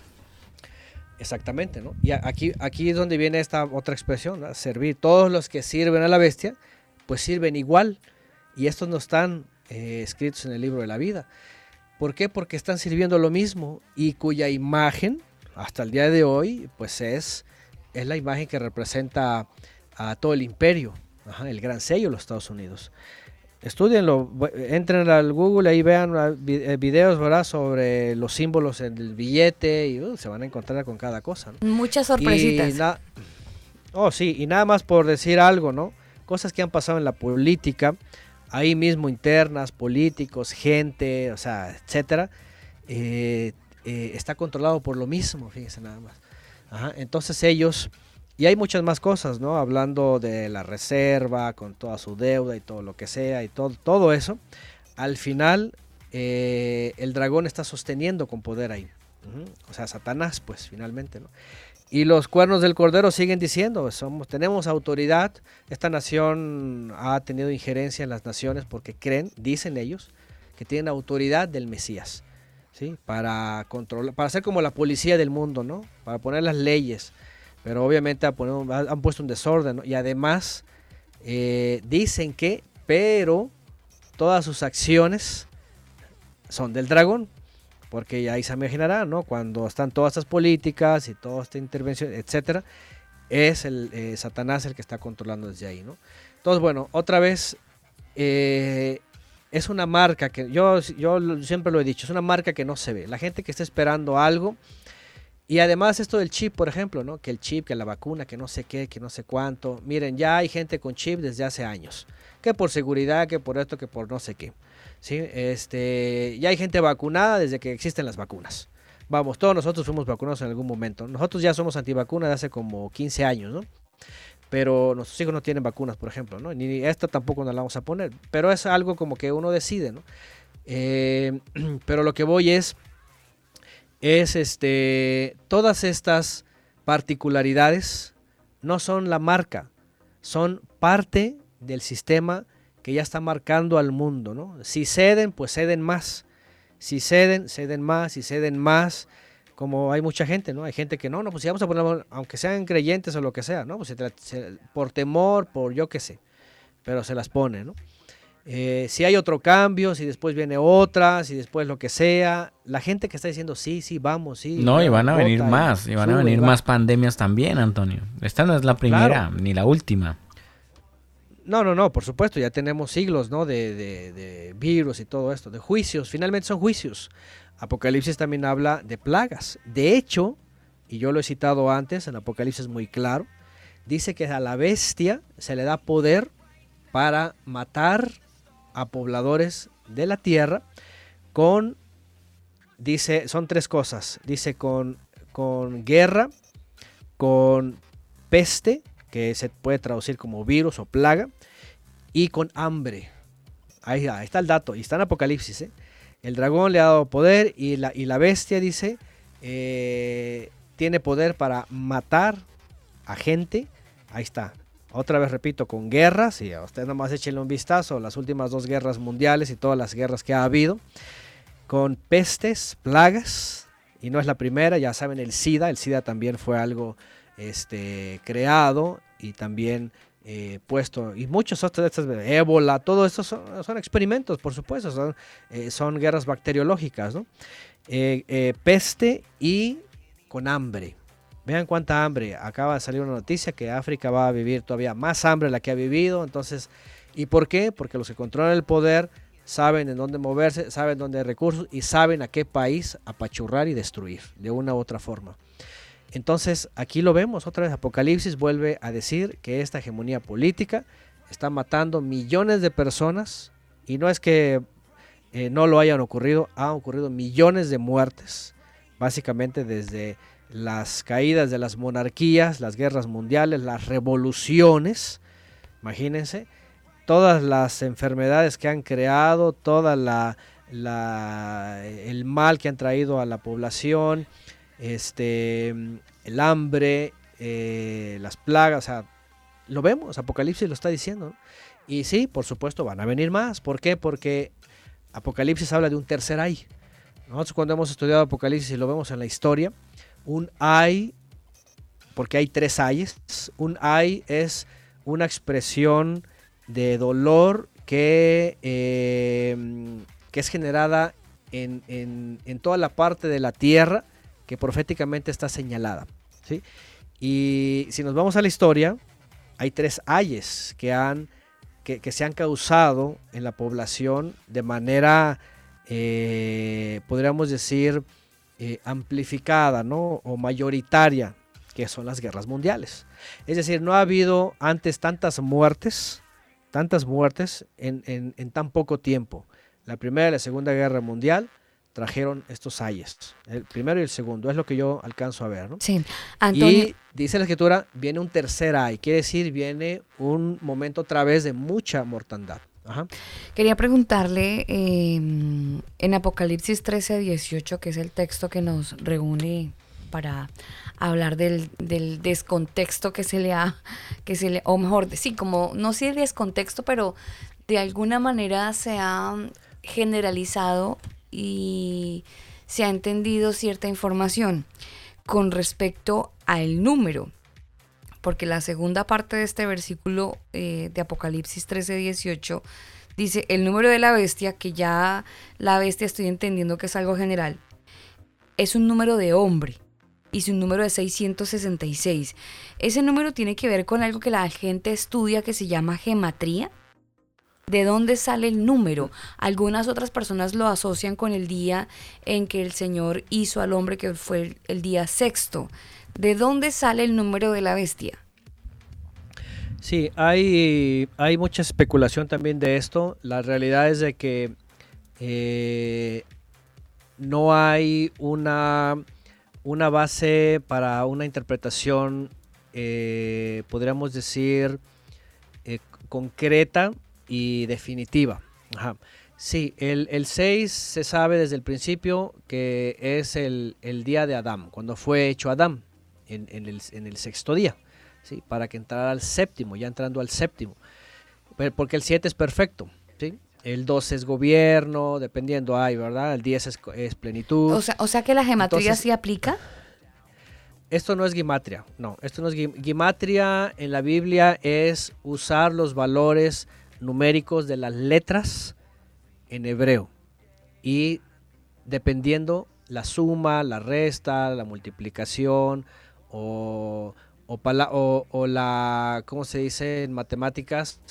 Eh, la, mm, ah, se me fue el nombre, pero es sacar ah, el último número. Por ejemplo, no sé, por ejemplo, si ustedes van, eh, nada más por ponerse un ejemplo, Bereshit, ¿sí?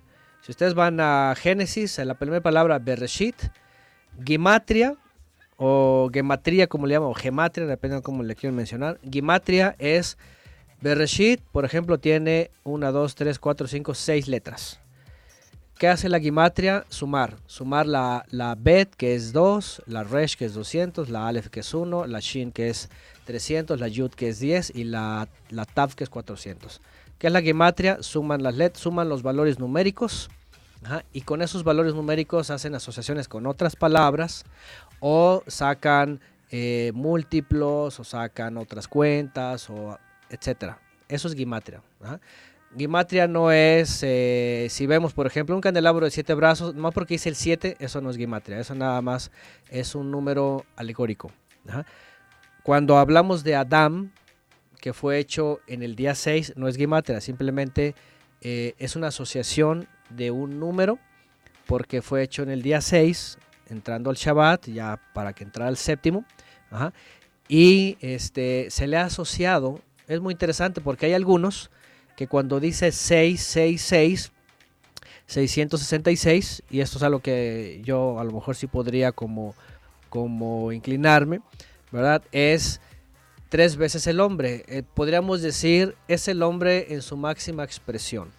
¿sí? No solamente es el hombre caído, es el hombre caído, pecador, terrenal, eh, contrario al eterno. O sea, es el hombre en su máxima expresión, ¿sí? Contrario al creador, anarquista, desobediente, rebelde, religioso, etcétera, testarudo, podríamos decirlo, ¿no? Entonces, bueno, y, hay, hay muchas más, ¿no? De hecho, hay quienes dicen, por ejemplo, el 666 se encuentra en la famosa estrella esta, ¿verdad? Del Estado israelí, ¿no? El hexagrama, ¿no? Que era el sello, por cierto, Rothschild o Rothschild, dependiendo, en alemán Rothschild, este, significa sello rojo.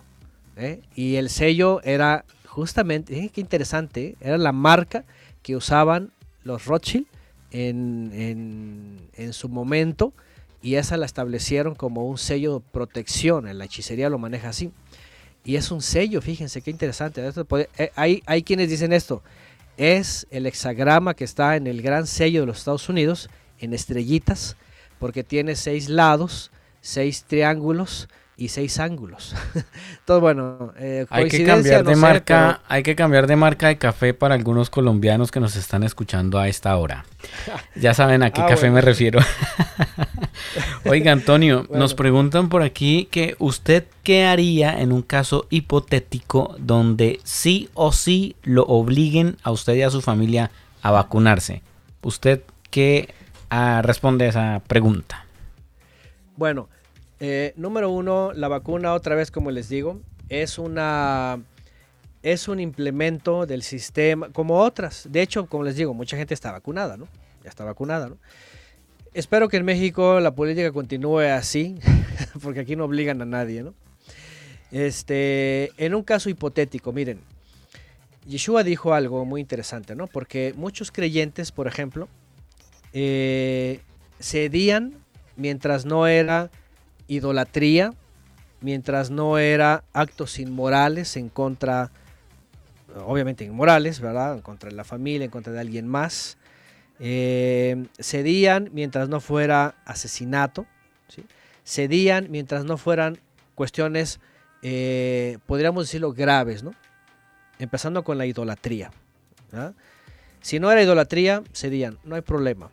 Y aquí es donde entra algo que yo he enseñado.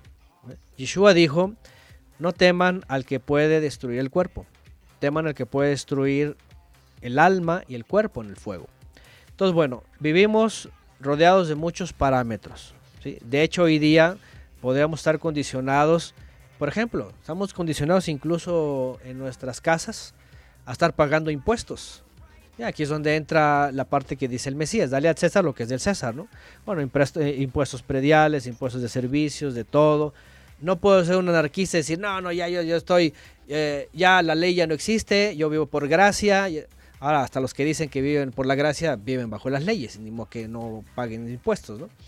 Pero este, hay cosas, ¿sí? Que desde el punto de vista bíblico, la instrucción y todo lo que viene en la Torah, ajá, no repercuten, como todos lo sabemos, en la salvación, en la salvación del alma, en la fidelidad, en la obediencia. ¿no?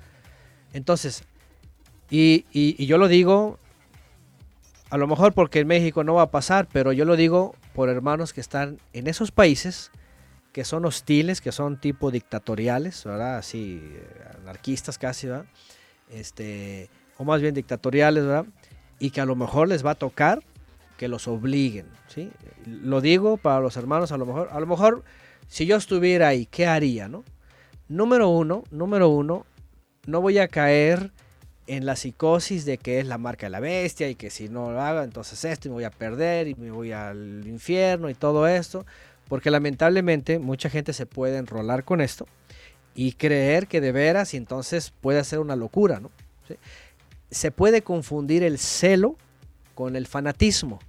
Entonces, fanatismo es que con cuestiones que realmente no te van a interferir en tu fe, en tu observancia, en tu obediencia, no hay problema. Antonio. Cuando ya te van a, cuando ya, per- permítame, cuando ya les van a poner a que se postren sobre un ídolo, hagan un sacrificio o tengan inmoralidad sexual con, con su familiar, con su hija, con su hijo, cuestiones que asesinar, todo eso, ahí es muy diferente, ¿me entiendes? Ahí es muy diferente, ¿no?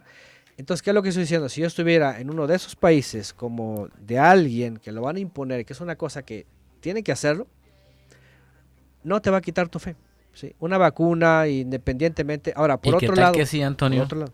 ¿Qué tal que si afecte su ADN y haya una partícula, No, molécula es que, es que eso, específica Mire, que a- con el tiempo le haga renunciar a lo que usted cree? de eso le quiero hablar, Antonio, porque recuerdo en algún aquí- momento escuchar que estas vacunas, en- no, re- no retengo en este momento qué laboratorios, si Pfizer o AstraZeneca, o bueno, eh, estas vacunas que atacan esta, esta pandemia modifican el, el ARN mensajero. Y tengo entendido que al modificarlo eh, pueden editar su ADN. Entonces, si usted es una persona que hoy tiene, un, tiene por naturaleza, porque viene en, su ADN, el buscar del eterno, el investigar acerca del eterno, eh, la vacuna tiene la facultad porque ha sido, ha sido modificada y ha sido tratada de manera de que pueda editar su ADN y quitarle esa parte de tendencia espiritual.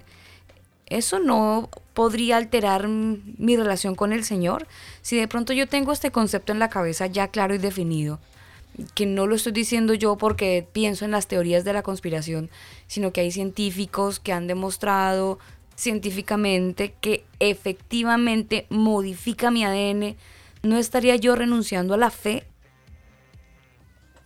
Mm, miren, aquí otra vez les vuelvo a mencionar. Si no es cuestiones de idolatría, de asesinato, de inmoralidad, de todas esas cuestiones graves, ¿sí? Eh, aquí tenemos que subir, bueno, ese es mi, es mi punto de vista, ¿no?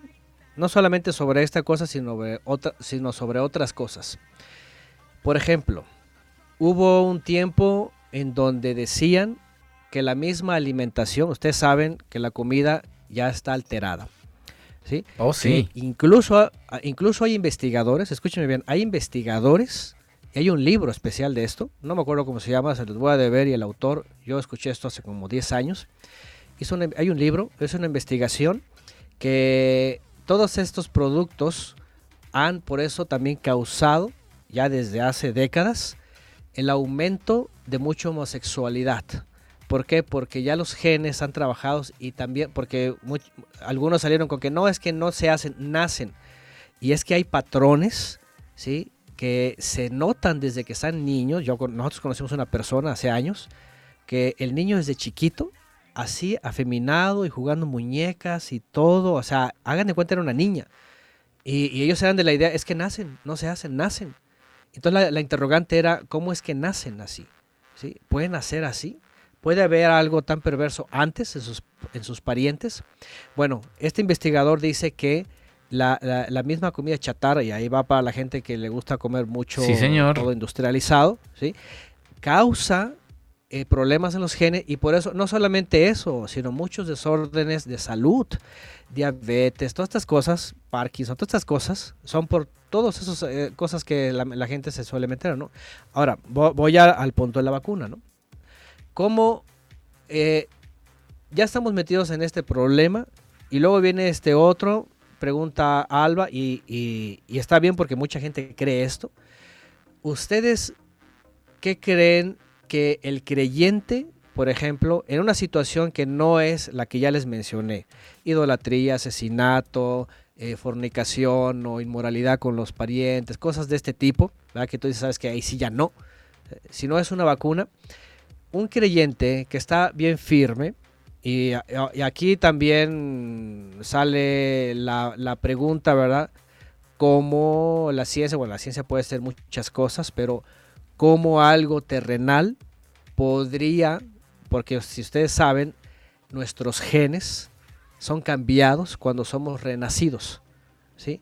Nuestra naturaleza es cambiada de una naturaleza corrompida a una naturaleza incorrompible de tal manera que ya nuestros genes realmente, de hecho es lo que hace el creador, cambia nuestros genes para servirle a él.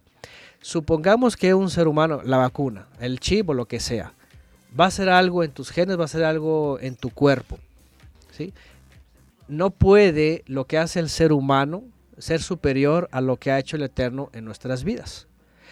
Bueno, si la persona no fue regenerada, si la persona no, no, tiene el aliento santo y todo eso, obviamente lo que hace el hombre sí le va a afectar. Aquí es donde les digo, ¿verdad? Que el poder que le dan y, la autoridad de servir y, adaptarse. ¿sí? Entonces, y es como ocurrió en el primer siglo. ¿Se acuerdan que Yeshua le dijo a sus discípulos que iban a padecer ellos, ¿verdad? Este, incluso eh, atentados, ¿verdad? Dice, cualquier cosa mortífera que les den, dice, no les hará daño. No sé si recuerdan ese texto. Yeshua les dijo bien claro, les dijo, cualquier cosa mortífera que les den, no les hará daño. ¿sí? Y incluso cuando se habla de serpientes y escorpiones, ¿no? Que hay pastores que se han hasta han mordido y se han ido al hospital porque creen que a Pablo le pasó. Por ejemplo, Pablo en- en ese evento que sabemos que naufragaron y todo eso, una serpiente lo mordió, ¿verdad? Y dijeron, este ya quedó aquí, algo mal hizo, ¿no? Y resulta que no le hizo daño, ¿verdad? No le hizo ningún efecto el, el veneno, ¿verdad? Del áspid. Entonces, y así podemos ver muchos casos que se revierten intoxicaciones, venenos, todo eso. Y por eso les digo, si no es algo que es ameritable, ¿sí? uno puede estar tranquilo. ¿Qué me puede hacer el hombre? Si yo confío en el Eterno, ¿qué? aquí es donde están todos estos salmos, ¿no? que a muchos se les olvidan de pronto y, y, y aquí no los aplica. ¿no? Mañana Pero ¿qué más de uno, mañana más de uno va a madrugar a Antonio a hacer fila, ¿o yo? Bueno, lo que les estoy diciendo es si los están obligando, ¿sí? Ahora, yo, yo, yo como les dije hace rato, ¿verdad? Hay una diferencia entre celo y entre fanatismo, ¿no? ¿Sí? Si alguien cree que realmente es su celo y a ver cómo le va a hacer o se va a esconder, bueno, bienvenidos a México, aquí no es obligatorio. Pero lo malo es que se la van a pedir para viajar en avión, ¿no? Pero este, lo que quiero decir es esto, ¿no? Si hay hermanos que se van a ver se van a ver eh, con esta situación que todavía ni siquiera es tan grave, ¿eh? van a venir a lo mejor cosas más graves, ahí es donde saben que ahí sí, pero que todavía no es una cosa tan grave en el sentido de que no le están haciendo, de, no, no le están obligando a que hagan declaraciones y todo esto, y que si están bien firmes, ¿verdad? En este caso, que esto no, no puede ir a mayores, eh, que el Eterno va milagrosamente nos puede guardar nuestros genes, nuestro, Él no conoce nuestros cuerpos, Él conoce, ¿verdad?, lo que somos, ¿no? Entonces Él no nos puede dejar así, eh, este, si, si, si primeramente estamos en lo que sí tenemos que estar. Como les digo, esto simplemente es como cualquier otra política, ¿no? Y son, son eh, imposiciones de muchas que ha habido y de otras que habrá, ¿sí? Entonces, este, ya si alguien piensa que los genes, que todo, ya debió haber pensado hace décadas que está industrializado toda la alimentación y ya están cambiando los genes ahí, de hecho. Bueno, ah, y, y- y también es que aquí comentan que no solamente eso de que la vacuna quiere matar, sino que quieren monitorear, dominar, poniendo eh, en mi cuerpo elementos que hacen mal y alteran el funcionamiento del mismo. Y hablan de eh, incluso afectar el dominio propio. Bueno, eh, yo definitivamente por, por mi parte no pienso vacunarme, aunque me quieran obligar. Bueno, si me llevan a la cárcel, pues allá estaré pero no me permitiré vacunar por ningún motivo. Y hay un programa, En Antonio, que usted... van a vacunar. No, no, no, allá, allá, ya los vacuno yo. Ay. Eh, eh, eh, hay un programa que usted me hizo acordar, Antonio, que nosotros de hecho hicimos que se llamó ¿Cómo alimenta su cerebro? Muy interesante, habla justamente respecto de la comida chatarra y todo lo que contiene y todo el daño que produce. Bien, bien interesante. No sé, Alba, si tiene preguntas por ahí. Mire, más que preguntas, es, es bueno, el, el impacto que genera mm, sacar y borrar de la mente toda una información que por años se había quedado como, ahora sí, como la vacuna, implantada y ya uno tenía pues una forma de, de ver este tema del 666 como algo real, ¿no? Como algo completamente, completamente claro. Desdibujarlo, pues hombre, es, es como, ¿en serio? Por- Porque yo la verdad todo el tiempo pensé que era visible y literal. Pero lo que le he entendido a Antonio es que ni la una ni la otra. Ni bestia, ni Sí. 666. Sí, es que si nos basamos, número uno, en la primera regla, la forma de interpretar Apocalipsis, entonces tenemos que, tenemos que cambiar de estrategia, ¿no? Y, y lo más peligroso es de que, de que si alguien no lo hace, pues eh, va a estar pensando, ¿verdad?, en, esa literalidad, ¿no? Y a lo mejor ya, ya está enrolado tanto que ni se, ni se dio cuenta, ¿no? Ajá. Sí, es completamente claro, es completamente claro. Eh, Sin embargo, algunas personas decían y argumentaban que mm, este tema de la bestia estaba o quería controlar eh, el área económica y el área espiritual. Por eso algunos aún aseguran que la vacuna podría ser, y echan muchos globos en que podría ser eh, parte de, de esa marca, porque quiere generar un control económico y espiritual, porque pues básicamente no, no le van a permitir tener la libertad de, de buscar al Señor tanto así que hoy entendemos que muchos ya no se pueden reunir por cuenta de que esas libertades pues ya no están. Mm, miren, eh, yo no sé hasta ahora, yo me reservo la opinión especializada. Eh, tenemos entre los hermanos de la Casa de Estudios, por ejemplo, un, médico que es especialista en medicina interna, él ya mayor de 70 años y él nos ha estado informando. Él eh, hace una parte de labor en la Casa de Estudios sobre alimentación, sobre todo esto, ¿verdad? También de salud. Y él, por ejemplo, sí nos dijo, yo no me la voy a poner, él nos recomendó ya desde antes, nosotros de por sí somos antivacuna. Entonces, este, yo le he estado también preguntando, él, él, está documentando, está al tanto de todo este asunto, porque le he preguntado sobre los videos que ponen, sobre los imanes y que todas estas cosas, y que y en algún momento nos va a dar su opinión eh, desde la comunidad médica, ¿no? Pero de ahí en más, por ejemplo, sí, pareciera esto alarmante, ¿no? Porque incluso hay noticias donde el próximo año van a aprender las 5G y entonces se va a hacer una locura y va a pasar esto o va a pasar lo otro. Hay varias teorías, ¿no? Sí, sí, sí. Y obviamente, pues, y, no es la primera vez. Hay, el, el, el, año 2000, el, el reseteo de las computadoras, todavía antes, siempre hubo cosas como que esto va a cambiar las cosas, esto va a cambiar el mundo, es... Y obviamente la especulación está, no sabemos, la, la realidad es de que no sabemos a la hora de la... Es como los teléfonos inteligentes, ¿no? Cuando salieron ya los teléfonos inteligentes, dijeron ya estuvo, ya, ya ahora de aquí en adelante, con tu teléfono está conectado con tu tarjeta, con tu cerebro y con no sé qué, y que quién sabe qué, y entonces ya vas a andar como robot, va a ser el mundo de simios y va a estar de zombies y no sé qué, y ya pasaron años y no pasa nada, ¿no? Entonces a veces... Pero ya vienen, ya vienen los zombies. a veces un poquito la gente como que se brinca esas partes, ¿no? Y, y está esperando algo, y sobre todo, cuando están esperando algo, ¿verdad? Como esto, bajo esta interpretación, que no pueden comprar ni vender, que el control, que todo esto. Miren, la realidad es de que cuando vamos a las palabras, por ejemplo, los apóstoles de Yeshua, sobre su regreso, es decir, no, no, hay algo que te diga este, estas particularidades. El mundo, el sistema va a seguir, es más, es más, el mismo mundo no puede ser tan hostil porque dependen todas las naciones de todas. ¿sí? Por ejemplo, en México. En México no es una cosa obligatoria porque el libre comercio, porque ¿verdad? Este, el turismo, todo esto, no, no, pueden cerrar fronteras y decir ya nadie entra si no están vacunados. Entonces, este, ellos ven por otros, por otros medios, ¿no? Entonces, bueno, no sé sobre la especulación, pues ahora sí que habría que esperar, ¿no?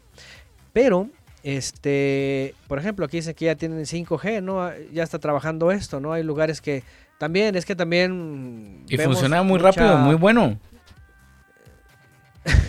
bueno, los que ya lo usan seguramente, ¿no? Entonces, cuando, de hecho, cuando empezaban esta tecnología, lo primero que decían es el cerebro, te va a explotar y que no sé qué. Yo no sé si se acuerdan, yo todavía tengo por ahí videos viejitos ¿verdad? Que te va a explotar el cerebro. Luego hubo una, una, una, un video que estuvo difundiéndose, todos escandalizados. No sé si lo recuerdan, que ponían de esos Nokia, de esos, de esos chiquitos pero duros, los primeros eran 2G creo, ¿verdad? Y se empezó a difundir un video que ponían cuatro teléfonos, les marcaban y ponían una, una palomita de maíz y pum, así como que brotaban, o sea, se hacía la palomita de maíz y el video así como que, wow, no, pues que las ondas no sé qué. Bueno, no pero eso sí, sí es muy cierto, Antonio, porque hoy en día el, cerebro de muchas, muchos jóvenes está pero refrito. Bueno, eso es, es por otro motivo, ¿no? eso es por otro motivo. Pero lo que voy es, esas especulaciones, porque luego salió a la luz, abajo tenían eh, el, el, el horno de microondas, ¿verdad? Colocado de tal forma que la palomita pues se activó.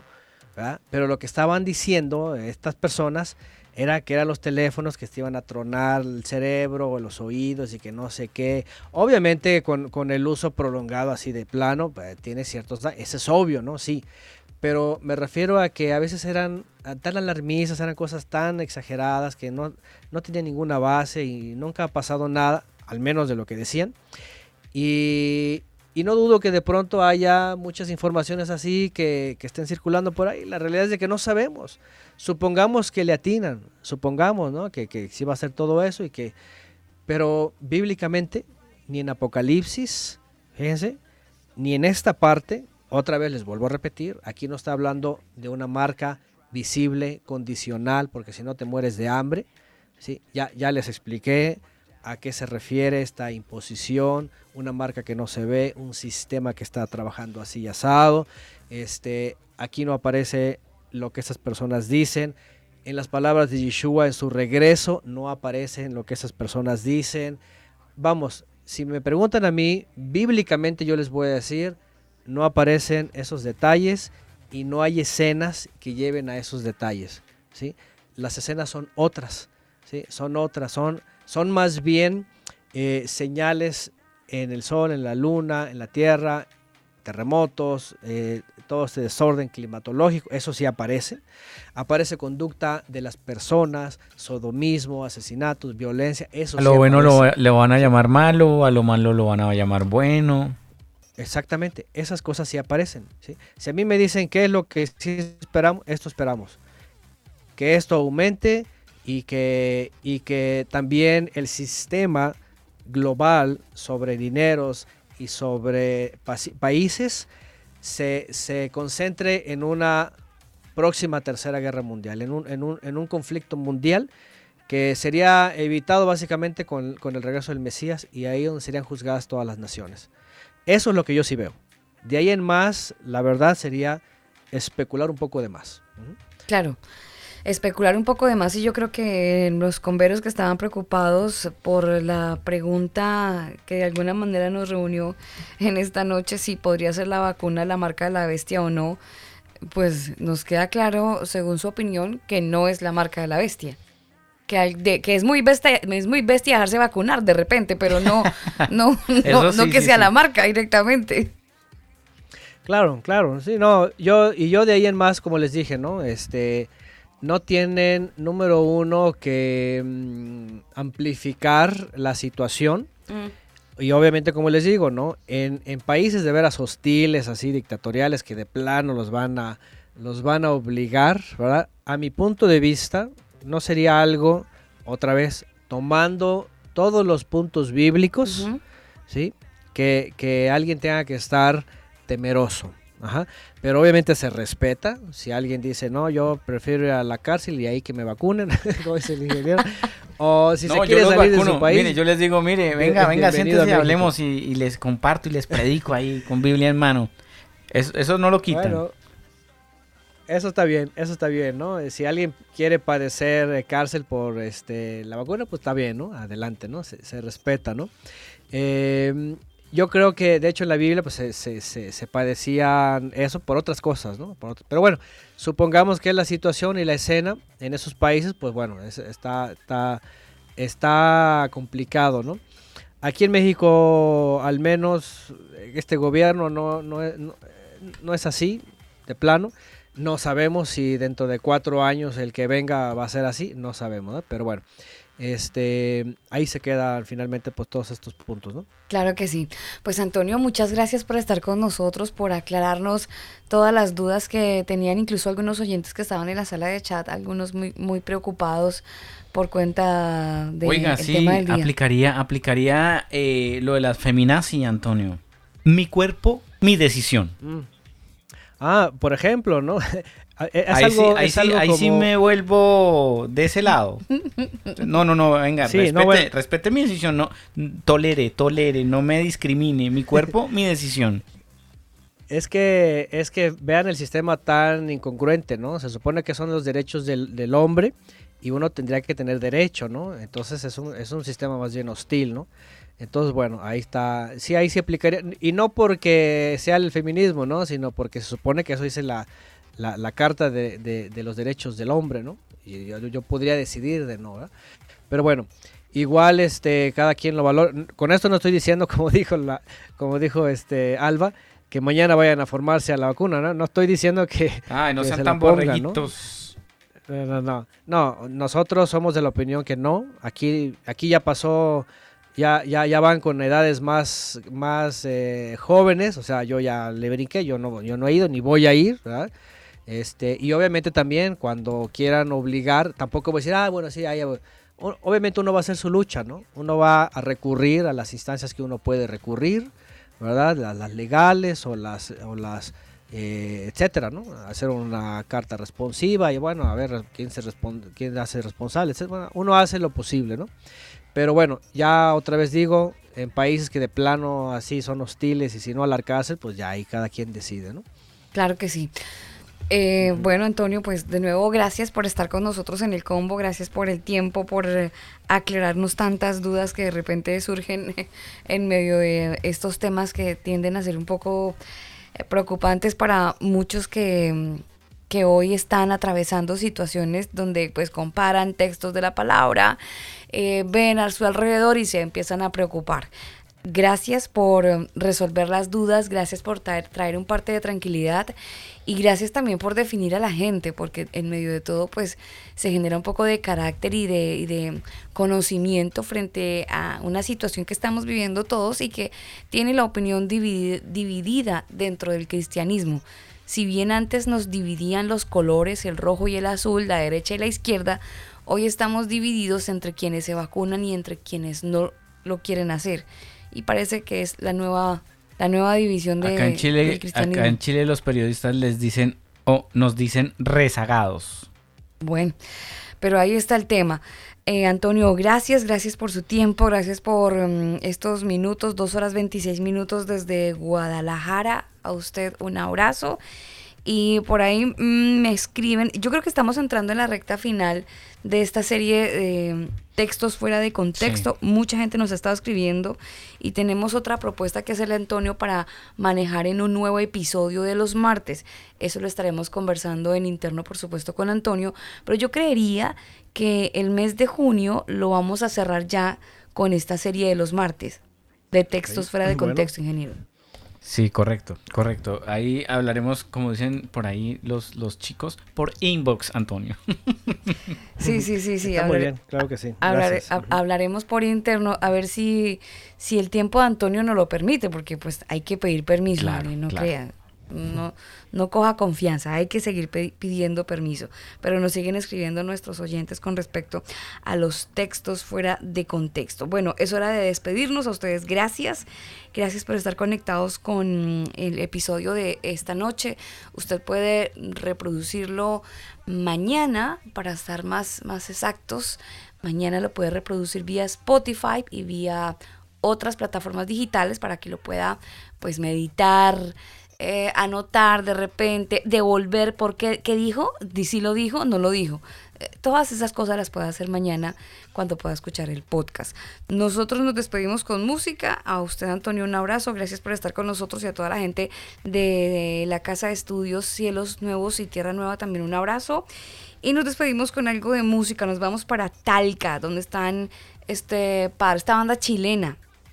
Ellos nos dejan con esta canción que se titula así, Que brilles tú, ellos son Rocalipsis. Así nos despedimos, se cuidan. Buenas noches y que tengan excelente día. Chao.